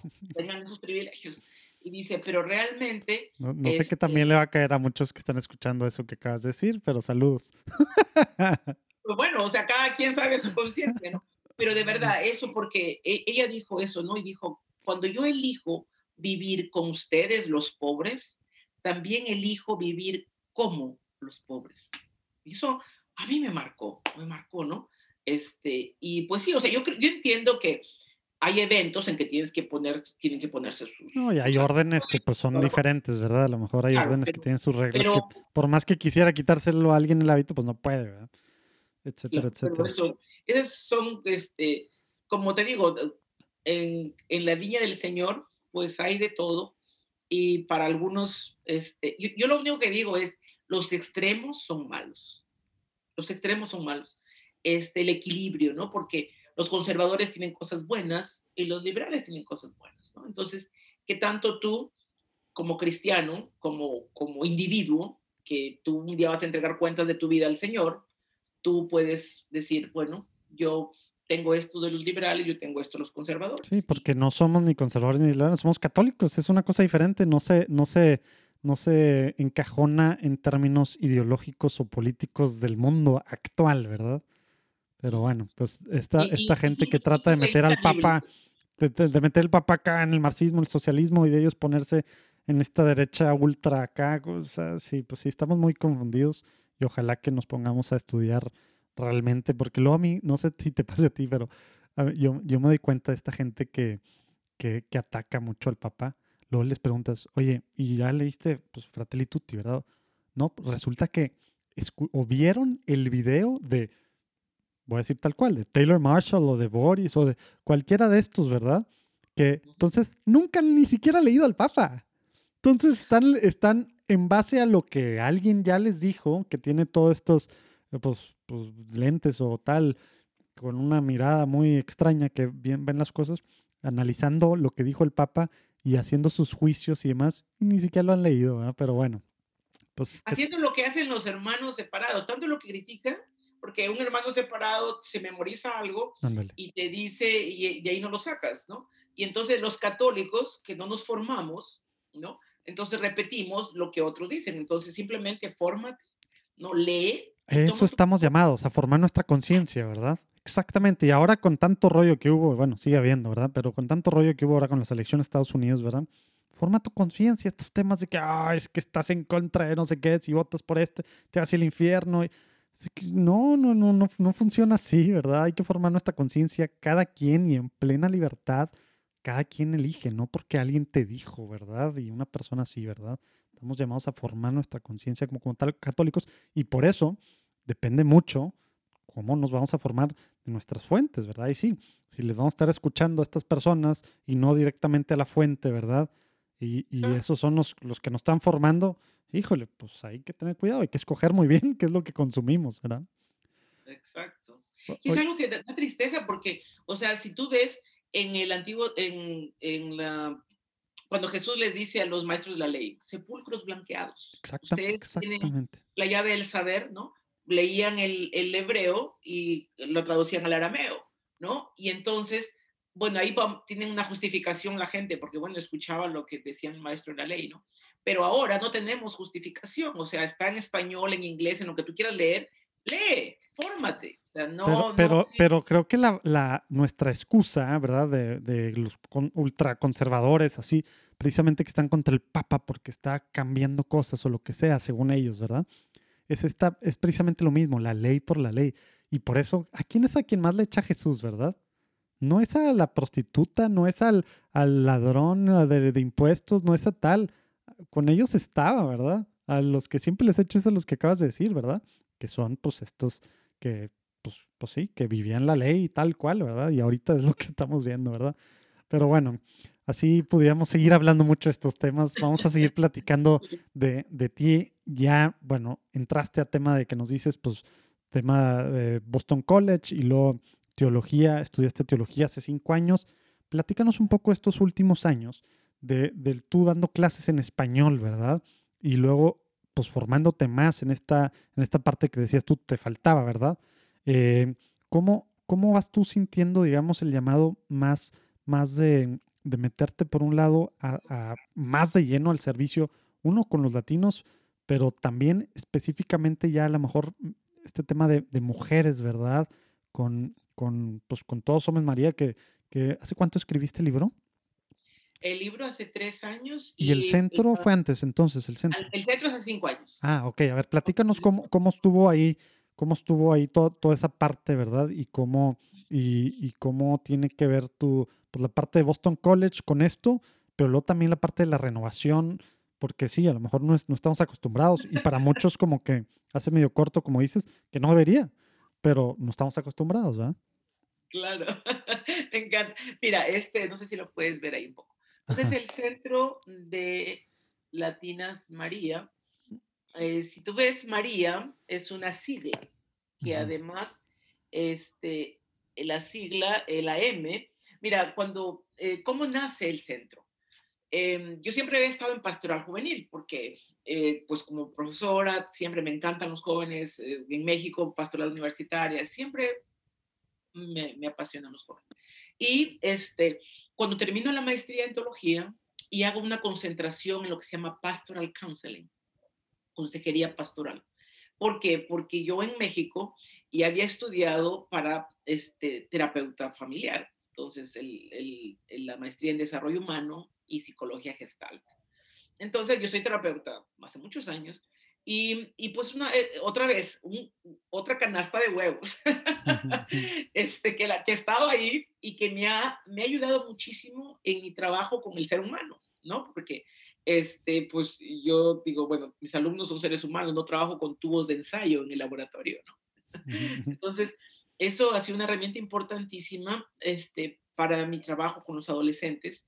Y mira, por ejemplo, yo soy famosa con los niños que están en la, diríamos, en la, en, la punta del abismo, ¿no? Los niños que en, las, que en los maestros todos los sacan porque se portan mal, yo esos niños yo los amo.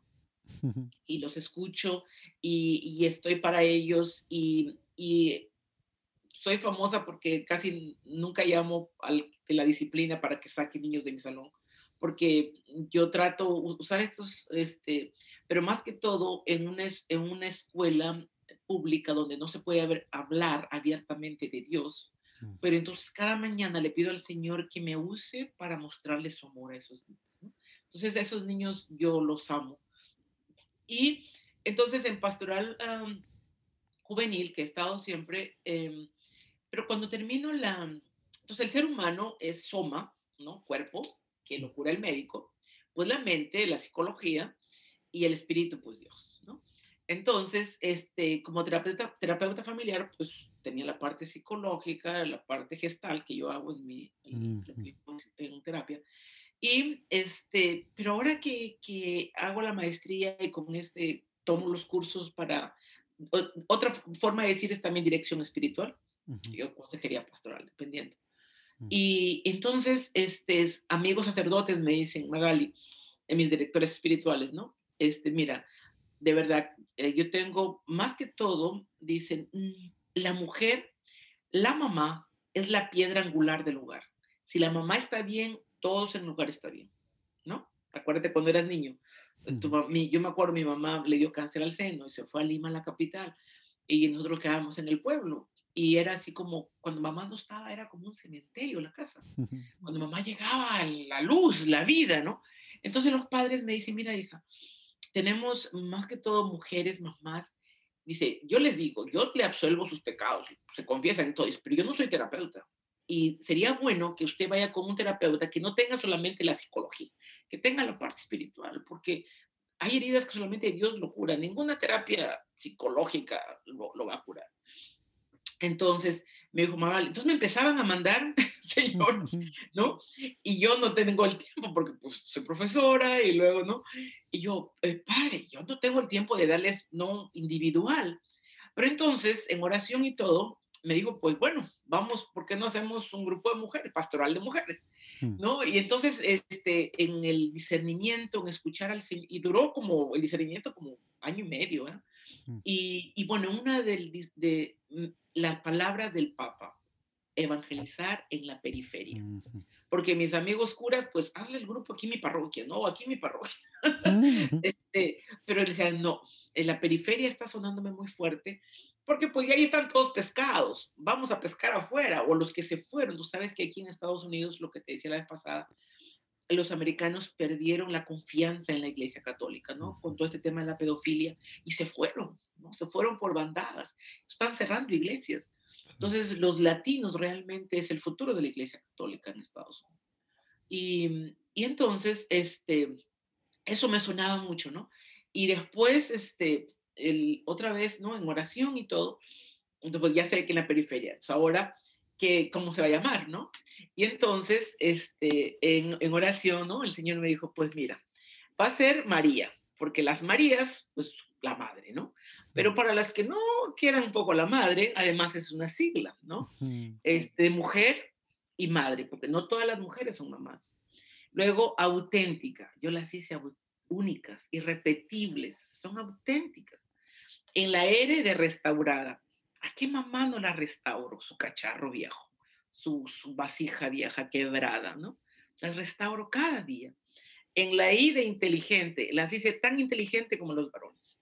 Tienen la misma cantidad de sustancia gris en el cerebro. Y la última A de amorosa. Este, no hay mayor, me decía el Señor, no hay mayor referencia de mi amor en la tierra que el amor de la madre. Entonces, Todas somos María, todas somos mujeres, madres, auténticas, restauradas, inteligentes, amorosas. Entonces aquí tú ves, este, está en español y en inglés. Entonces, ¿qué, ¿qué es nuestra misión? Entonces, es una red de mujeres y un grupo de apoyo emocional, mm. es profesional y espiritual. A nuestra misión, empoderar a la mujer y joven latina a través de la educación.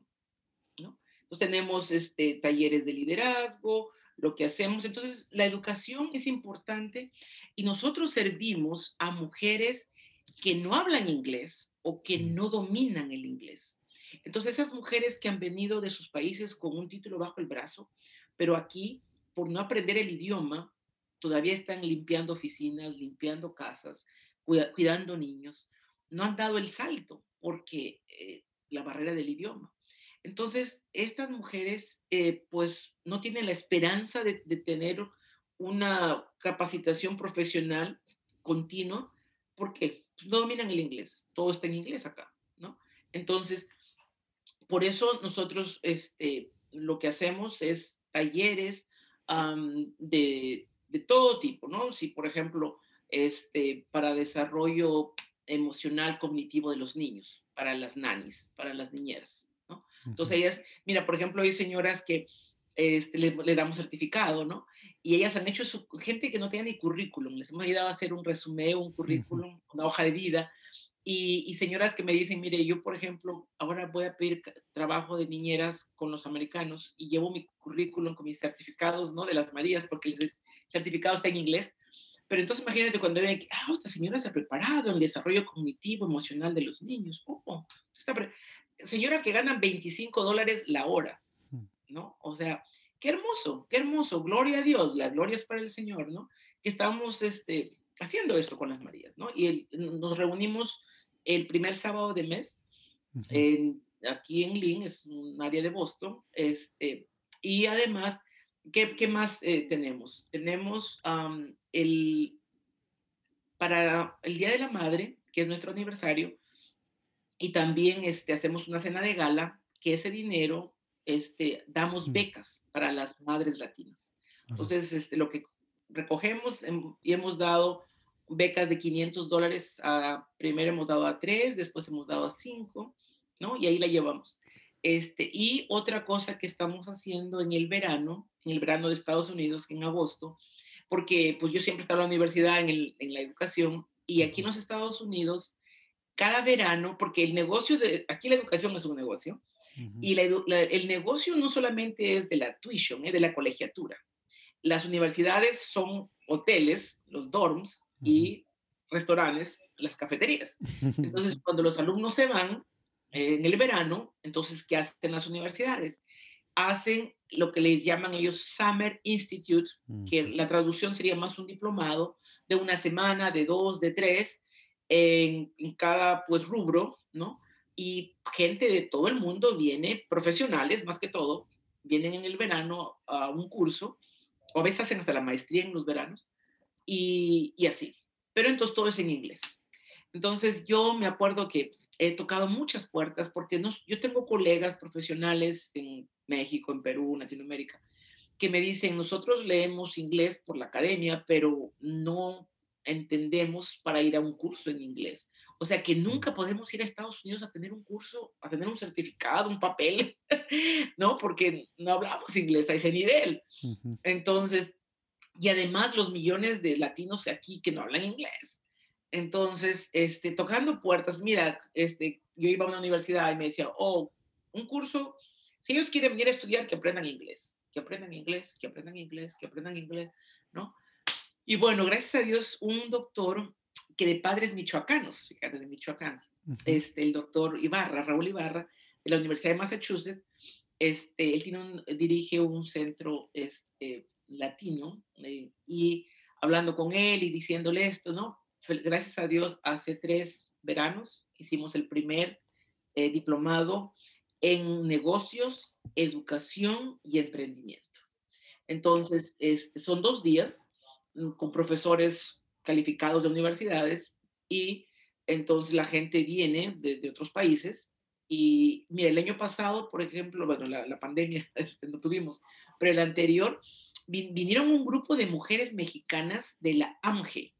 La AMGE es una organización grandísima en México, la Asociación Mexicana de Mujeres Jefas de Empresa en mm. México. Hay creo que como 10 mil mujeres. Pero bueno, vino un grupo de 40 mujeres, empresarias, no emprendedoras, empresarias.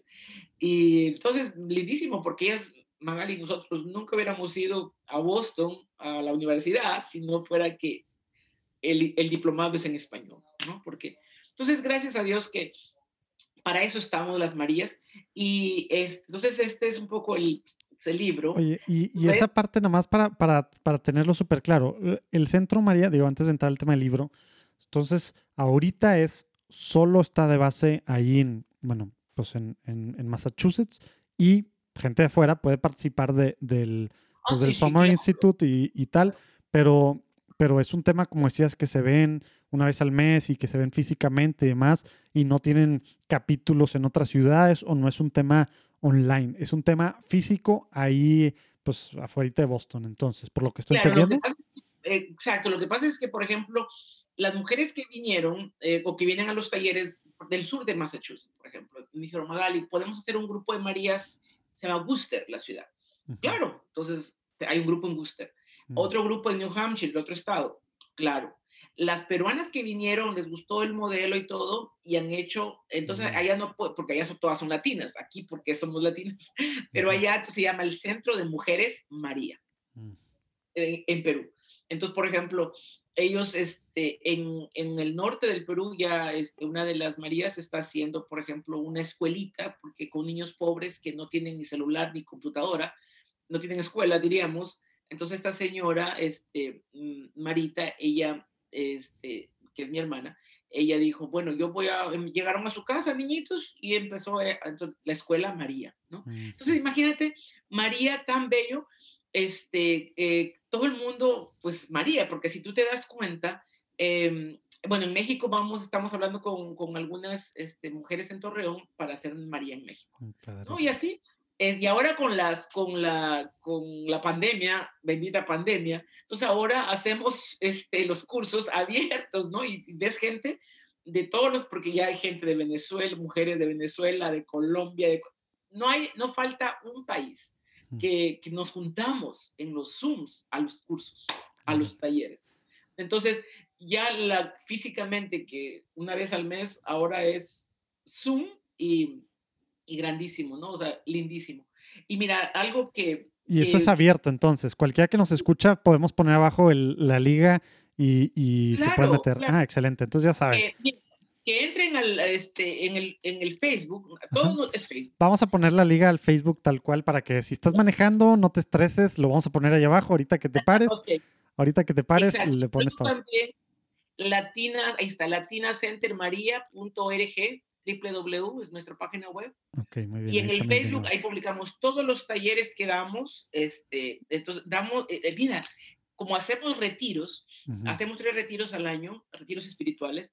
Este, entonces yo me encargo de la parte psicológica y los, uno de mis amigos, los padres, ellos son este, eh, los franciscanos de la primitiva observancia, se llama, que son mis amigos, mis lectores espirituales que me metieron en esto. Yo les digo, ustedes me metieron en esto, ustedes me ayudan.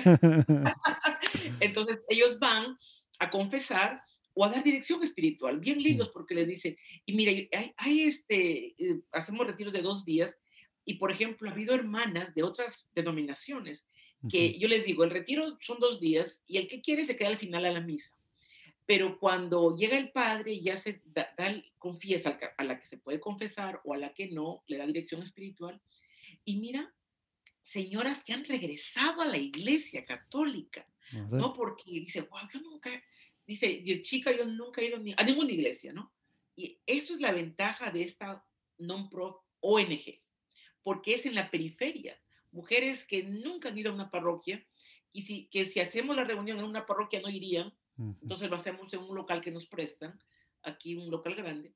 Este, y entonces, así ha sido una forma de que las mujeres regresan a la iglesia o entran a la iglesia porque nunca han estado en la iglesia. Unas que se fueron, pero otras que ni siquiera han estado. Entonces, gloria a Dios porque esto, esto es por un lado. Por otro lado, en todo curso que hablamos, de hecho, aquí quiero entrar con lo del libro porque, este, por ejemplo, cuando hablamos de este, toda, este es Todas Somos María. Si ves nuestra madre, la Madonna al fondo, y todas las mujeres ahí, ¿no? Todas somos María. Y este es un curso de parenting para padres y ah, madres. Pero lo, lo, hermoso de este libro es de que cuando esto lo hace tres años y este, el segundo libro que escribí, quiere ser un líder exitoso o trascendente. Entonces, mira, la inteligencia emocional y la ley del amor de Jesús en la empresa, en la escuela y en el lugar. Oye, como que son, son, digo, hemos tenido aquí a, pues a empresarios católicos y, gente de organizaciones como His Way at Work, etcétera, pero mezclando tal cual, así como tú, e, esto, eh, ya hablando de temas de liderazgo, demás, no es nada común en, en, en, la parte, digamos, católica y menos latina, ¿verdad? Eh, el mezclar precisamente esto, digo, padrísimo, a ver si Sí, ¿esto se, puede comprar en, línea para comprarlo? Claro, en la, en la página de ah, la bueno. Ahí abajo también vamos a poner directo el, el link para eso, para comprarlo, oigan. Y bueno, yo, yo, ya lo voy a comprar ahorita. Mira, quiero enseñarte la foto. Eh, mira, aquí estoy con el doctor Howard Gardner. Ah, ya. El doctor Howard Gardner es el fundador de la teoría de las inteligencias múltiples. Un profesor de Harvard por años, este, que recién se jubiló hace, hace un año. Y cuando hablamos de inteligencia emocional, la gente que no sabe, o la inteligencia emocional, eh, Goleman, que es el fundador de la inteligencia emocional, él agarró dos inteligencias de Garner. O Mm. sea, Garner fue el que revolucionó el mundo de la educación en el planeta. Y él habla de que hay ocho inteligencias, ocho inteligencias. Entonces, gracias a Dios, él fue mi profesor. Yo tomé todo mi entrenamiento aquí en Harvard. ¿Por qué? Porque yo le decía, mire doctor, de las ocho inteligencias que él habla, este, la inteligencia intrapersonal, que es la autoestima, el amor a uno mismo. La Mm. inteligencia interpersonal, el amor al otro. Mm. Entonces, yo le decía, doctor, este de verdad, o sea, usted, claro, el doctor eh, Howard Gardner, de Harvard, bla, bla, bla, llegas a un auditorio y todo el mundo te le escucha calladito, así, ¿no? Pero doctor, eso ya Jesús lo había dicho hace dos mil años. Entonces, aquí en el prólogo, aquí en el prólogo, yo les digo, mira, este, pongo, la ciencia de la psicología y la teología están muy ligadas porque nos ayudan a comprender al hombre y a Dios. Sin embargo, muchos ponen más atención a los conceptos de la psicología que te explican que un líder o un, este, ah, ahora que está de moda los influencers, necesita desarrollar su inteligencia emocional, tener una autoestima, entre paréntesis, inteligencia intrapersonal y empatía, inteligencia interpersonal, fuertes. Le hacen más caso a esos conceptos que a los conceptos de, de la teología que nos enseñan minuciosamente sobre la ley del amor de Jesús. Hmm. Y el segundo es semejante a este. Amarás a tu prójimo como a ti mismo. Mateo 22, 39. Hmm. Entonces, la palabra clave es cómo. Que en este contexto significa amarme a mí mismo en la misma medida que amo al prójimo, porque nadie da lo que no tiene. Wow. Entonces, mira, entonces, mira, a mí me encanta este, así, porque tú sabes que a la gente le encanta la ciencia. Ok, yo traigo la ciencia. Yo no vengo a hablarte de lo que... Y, y cuando estos dos libros lo he presentado en el Congreso de la República del Perú, en, en julio de, la, de, de hace dos años, ¿Te imaginas que si yo le digo a un congresista, quiero ir, a, quiero ir al, a, predicar de María o a predicar de Jesús, ¿tú crees que me va a dejar? Jamás. Pero voy con un libro y entonces llevo a María al Congreso de la República, la llevo a la periferia, esa gente que ni sabe de Dios o ni quiere hablar o está tan lleno en la corrupción que ni quiere escuchar a Dios. Llevo a Jesús al Congreso de la República, ¿no? Entonces, o cuando llego a, llegué, llegué, a Perú y me invitaron como a seis, ocho conferencias en diferentes universidades. Entonces, a presentar el libro, pero ¿qué estoy haciendo? Estoy predicando, pero claro, con la ciencia es una conferencia. Entonces, no he ido a Torreón todavía porque ya la pandemia me agarró, pero voy a ir a la Ibero México, la Ibero Torreón y todas las Iberos. Pero eso para mí doy gracias a Dios porque puedo llevar a María y a Jesús a la periferia, a lugares a lo donde... que estamos llamados, ¿verdad? Porque sí, digo, como dicen, como dicen los gringos, si no estás nomás preaching to the choir, ¿verdad? Que no lo, no que lo, no, no lo necesitemos, ¿verdad? También necesitamos, pero, pero estamos llamados a las periferias, ¿verdad? A darle con todo y bueno, pues este papa nos, nos lo ha recordado demasiado. Vamos a poner ahí abajo los links. Yo no lo encontré ahorita en tu página, pero bueno, ahorita la, Ahorita me, me, pasas los links y lo ponemos ahí abajo. Quien, quien quiera Mi comprarlos. Está como Magali Torres. Ah, ok. No es la de Latina Center María, ¿verdad? Porque ahí no, no venía. Es, o sea, el, ah, el, ya. los libros están aquí. Ok, con razón. Bueno, ahí abajo los van a ver. No se preocupen. Tal cual el link. ya, ya, ya, ya lo encontré. Ahora sí. Oye, eh, tenemos que ir cerrando, Magali. Creo que podríamos platicar de, de, cada uno de estos temas, que aparte a mí, luego me conocerás más, platicaremos más, pero a mí me apasiona mucho eh, dos de los grandes temas que trae el, tema de latinos en Estados Unidos y luego esta parte también de, esta mezcla, como acabas de decir, de, pues no es mezcla, digo, al final es uno, ¿verdad? Porque somos uno, ¿verdad? Cuando queremos separar la psique de, la parte espiritual, pues es cuando hay, cuando hay broncas, ¿no? eh, y, por eso tú con teología y la parte de psicología, bueno, se me hace algo padricísimo que me emociona que hay algo así. Voy a comprar tu libro y luego platicaremos. Pero, pero bueno, allá abajo, allá abajo vienen los links.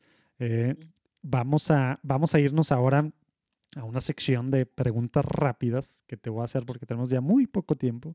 Tengo una grabación ahorita de, para, para el simposio de Iglesia Doméstica, pero, pero vamos a irnos a, a, esta sección. Yo te voy a hacer una pregunta y por favor, en una oración, contesta lo que se te venga a la cabeza, tal cual.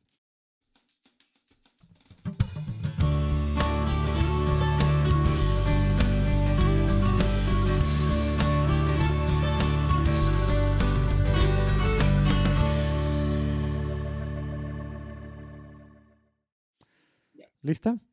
Ya. ¿Te acuerdas la primera vez que tuviste una experiencia espiritual? ¿Cuántos años tenías y qué fue concretamente? Oh, yo tenía como 18 años y fue en mi, en mi universidad cuando me faltaba dinero para pagar el comedor universitario. Me faltaba cinco soles y me lo encontré en el suelo, afuera de la biblioteca. Ese fue un milagro. Porque en, en la vida universitaria podía haberme perdido, ¿no? Era fácil, este, muchas lo hacían. Pero el Señor estaba ahí siempre. Mm. Padrísimo, estos recordatorios y darle el sentido así, realmente no es fácil también. A veces, pues, está bien fácil pensar en coincidencias y en suerte humana, ¿verdad? Y ver algo cotidiano para muchos como una cosa espiritual. eso es lo que estamos llamados porque eso es lo que es, ¿verdad? Padrísimo, gracias por recordarnos de esto, Magali. Oye, ¿tienes un, un santo favorito, un santo patrono? Ah, pues la Virgen de Guadalupe. Yo, mira, me la traigo aquí, que me la hizo mi amiga Lourdes Luna, está tejida en, con a La Virgen de Guadalupe, fíjate, y eso que yo cuando llegué a, a Torreón, este, y yo, el, mi hijo el mayor, eh, yo lo tuve a los 29 años, entonces el doctor me dijo que yo era una mujer añosa para ser primeriza, casi añeja, y que entonces tenía, tenía amenaza de aborto, entonces tenía que estar con los pies en alto. ¿A los, a los 29 años? Sí. Pues ahora, es, ahora es lo más normal del mundo empezar después de los 29. Pero hace 28 años, eh, eso me dijo, usted es una mujer añosa para ser primeriza. Pero bueno, la cosa es que imagínate dejar de trabajar para estar en, en la cama con los pies en alto. Y entonces yo, mira, esa noche agarré mi autobús a la central del norte, al, de Torreón al DF, 14 horas. Eh, me, llegué a la central del norte, el metro a la Virgen y estuve todo el día orando.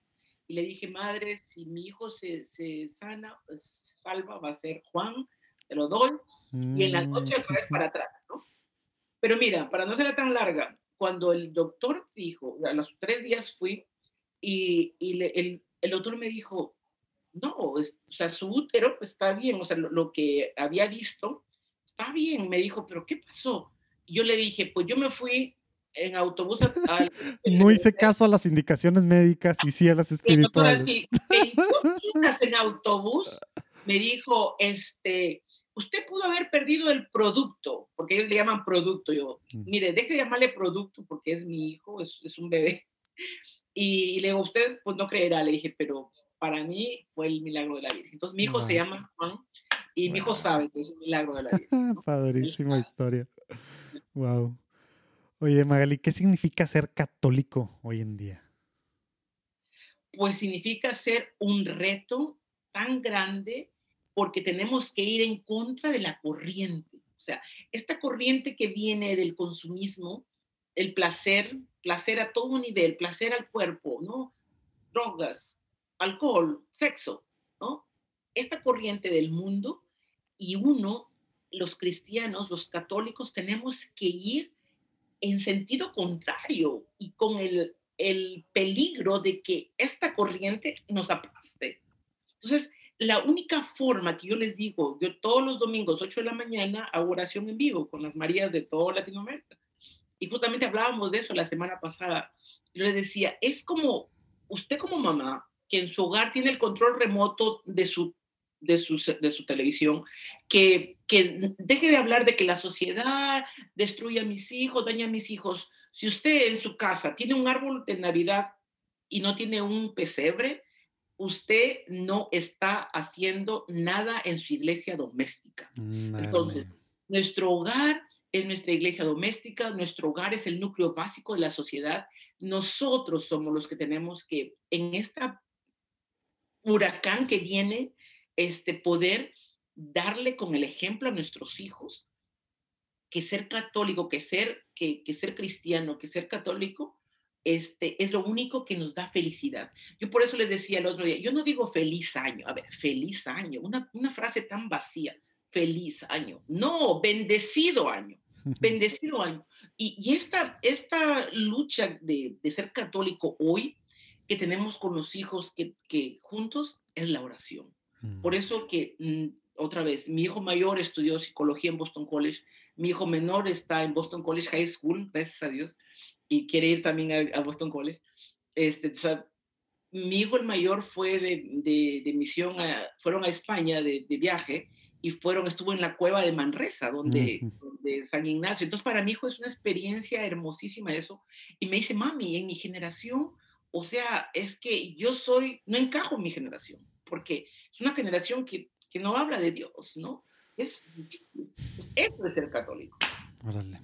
Sí, ir en contra. Si estamos nadando con la corriente, pues hay que pensar que somos, porque católicos no somos. Oye, y ahorita que dijiste oración, ¿qué oración nos puedes compartir que te gusta orar, rezar seguido? Ya sea ejaculatoria o alguna larga o algo. ¿Cómo, cómo, cómo oras, verdad? ¿Cómo te gusta orar? Pues yo soy madrugadora. Toda mi vida, cuatro y media, cinco de la mañana, me encanta Televid, el canal Televid que es, de lo, es un canal jesuita, pero la lección divina me encanta mm. todas las mañanas y la comparto. Tú vas a verme todos los días, perseverante, compartiendo la lección divina, eh, que es la, el Evangelio orante, y que ellos lo hacen los carmelitas, que son carmelitas que eh, un padre está, son cuatro frailes que se turnan, pero yo no puedo abrir mis ojos sin no dar la lección divina. Mm. ¿Qué me dice el Señor ahora? ¿no? Porque nadie da lo que no tiene. Y, y yo lo, lo, que digo, a, ayer domingo, por ejemplo, 8 de la mañana, de las que se juntan, ¿no? El, yo, yo entiendo que mucha gente, ay, domingo, qué pereza. Cuando tú le pidas algo a Dios, ¿acaso Dios te dice, ay, qué pereza, es domingo? No, no es cierto. para, Entonces, nada. para nada, el Señor está ahí 7.24, ¿no? Entonces, la lección divina, la lección divina, este, esa es mi oración mañanera y después me pongo mi rosario, mi rosario siempre. Este, después otro, ahí mismo un programa que, que ellos tienen que se llama Un Nuevo Amanecer, también que son 10 minutos, la lección divina son 10 minutos, 10 minutos y, y luego la, el rosario y luego la misa. O sea, todo televid, mira, eso yo lo miraba antes de la pandemia, ¿eh? Ahora con la pandemia, pues, o sea, yo, yo me acuerdo algunos curas que, ay, no hacían misa, que, ay, que hablaban que la, la misa online, que no sé qué pues ahora, mira, el Señor nos dio, no, cállate, porque ahora están haciendo misa online. Exactamente. Este, no, por eso nunca digas nunca. Entonces ya, para mí, lección divina, mi rosario, un nuevo amanecer y la misa. Vamos a poner ahí abajo también el link ahí a Televid. Televid, Televid es bello. Es, y luego, mira, a veces yo estoy cocinando y pongo un, este, un tema de, porque hay muchos temas, ¿no? De familia, de jóvenes, y luego también, oh, el Fray Nelson. También uh -huh. me encanta.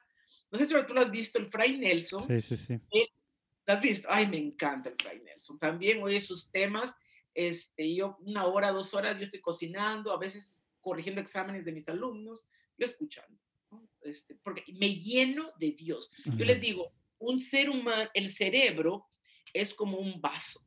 Si tú le pones agua, pasa una semana, un mes, un año, ¿qué va a haber? agua. Si tú le pones Coca-Cola, va a haber Coca-Cola.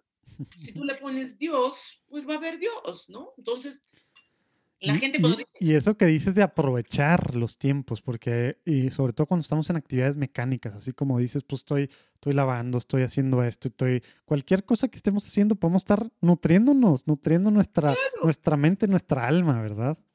Tengo una bicicleta estacionaria que yo me subo ahí 10 minutos, mi, mi computadora lección divina, yo en mi bicicleta estacionaria. Luego mi rosario, yo ahí. Haciendo ejercicio físico y ejercicios de, espirituales al mismo tiempo.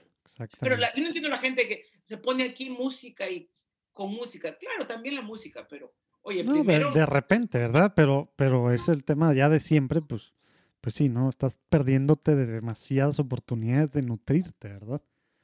Oye, oye, Magali, un tip práctico que nos puedas dar a los que estamos escuchando, que normalmente decimos, digo, nos escribe de todo, ¿verdad? Hay gente que, que está muy en contra de algunos ni son católicos y demás, y algunos pues con testimonios de que alguna de estas pues vidas de estas personas con las que podemos platicar los tocó y, y se han logrado acercar, etcétera. Pero creo que la gran mayoría que, que, aguantamos estas pláticas que, que, se van poniendo y de repente nos vamos y nos vamos, pues es gente que ya está buscando la santidad. ¿Qué tenemos que hacer día a día en base a tu experiencia y lo que tú has visto?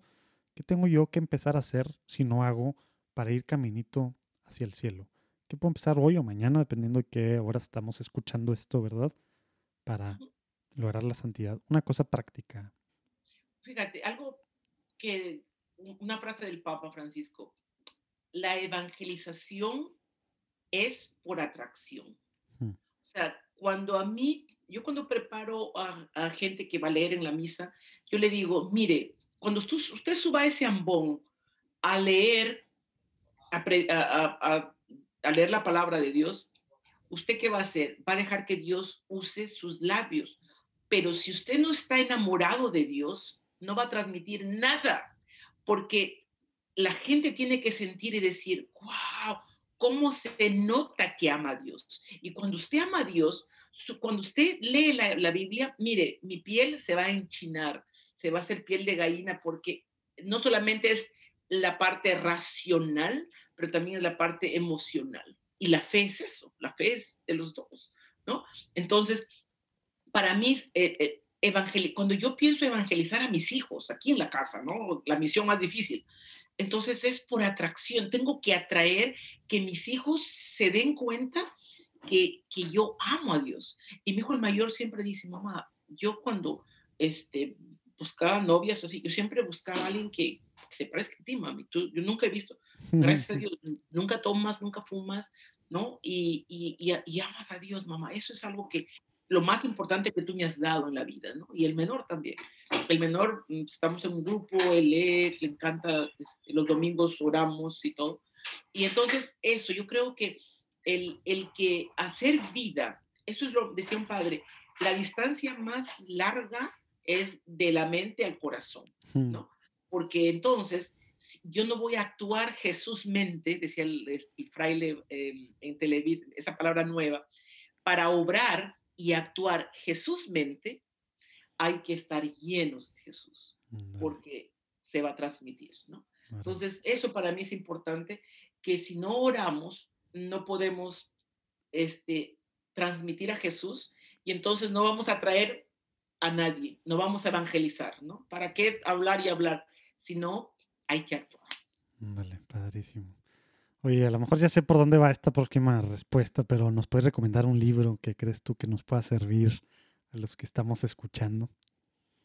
Ay, fíjate, pues yo de verdad, el libro que yo primero a todos, mira, es la Biblia.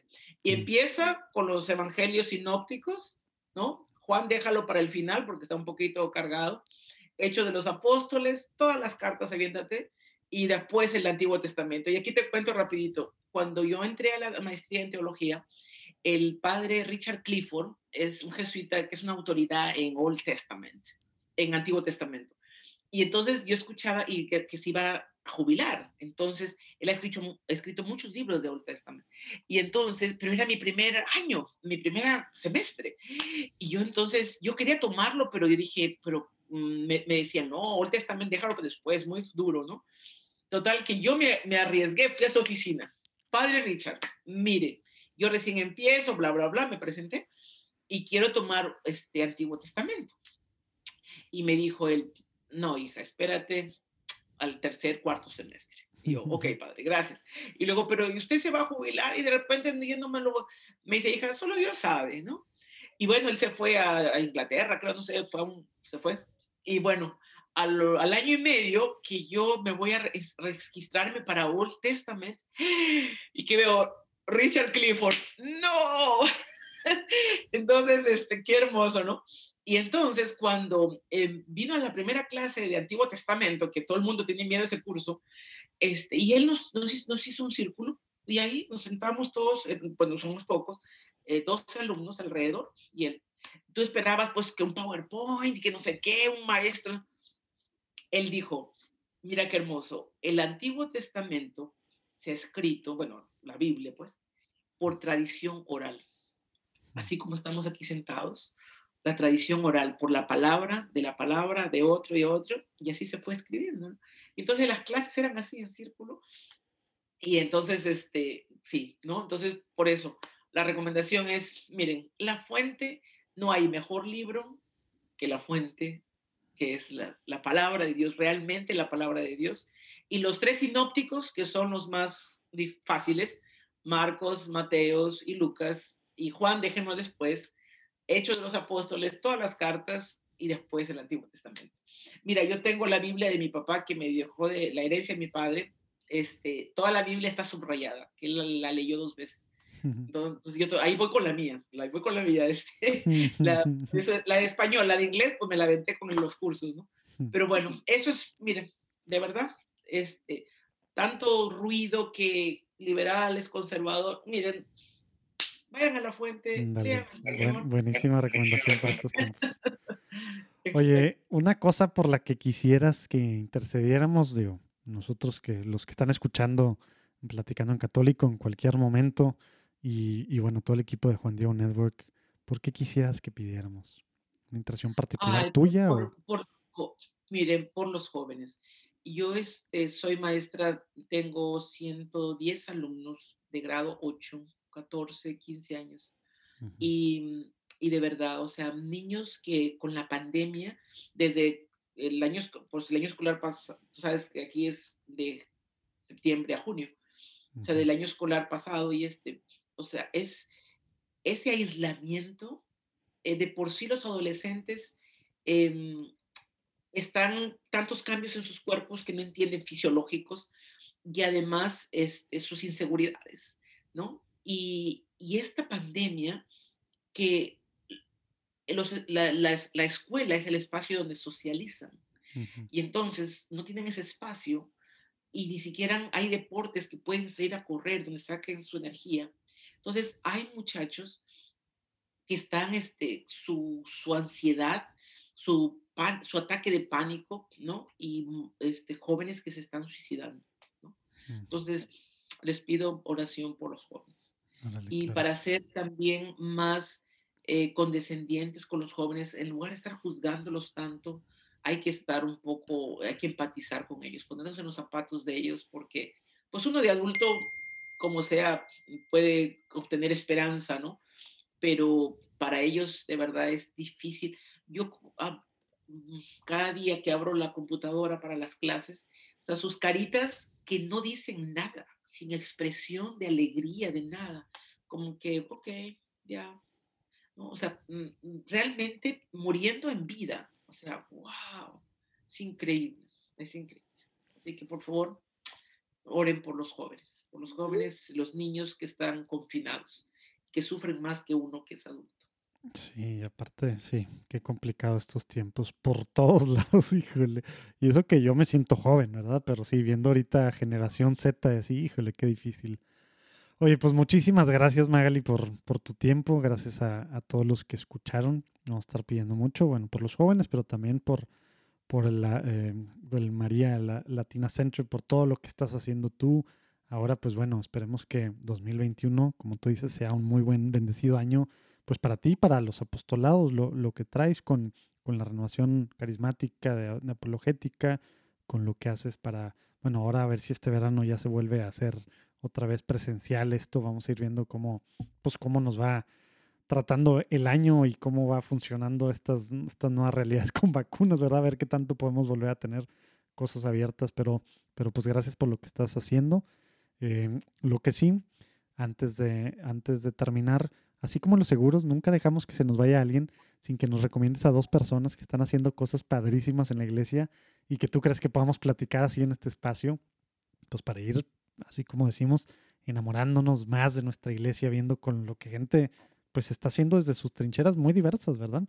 ¿Con quién, ¿con quién nos recomiendas platicar, Magali? Mira, este, déjate, digo aquí, ahorita no tengo el nombre.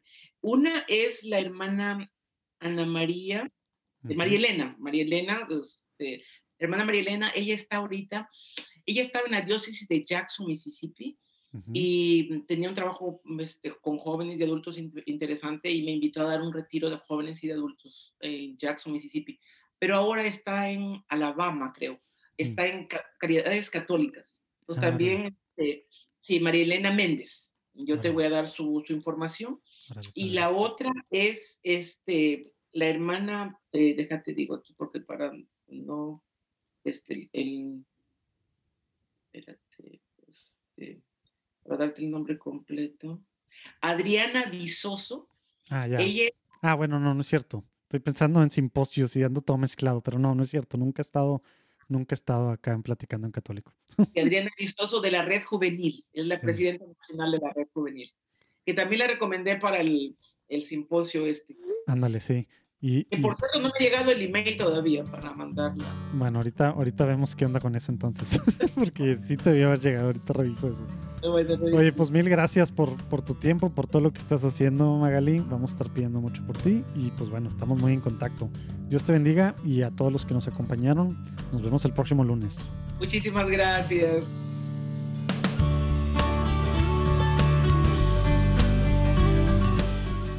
¿Qué tal? Buena la platicada, ¿verdad? Oigan, acuérdense, ahorita puedes compartir WhatsApp, Facebook, Instagram, donde quiera que estés. Buen momento para compartir estas cosas que está haciendo Magali, está padrísimo y pues ya saben, se pueden conectar también en línea, ¿verdad? Dios los bendiga, gracias por orar por nosotros, por favor síganos escribiendo, sigan orando mucho por nosotros, lo necesitamos y nos vemos el próximo lunes.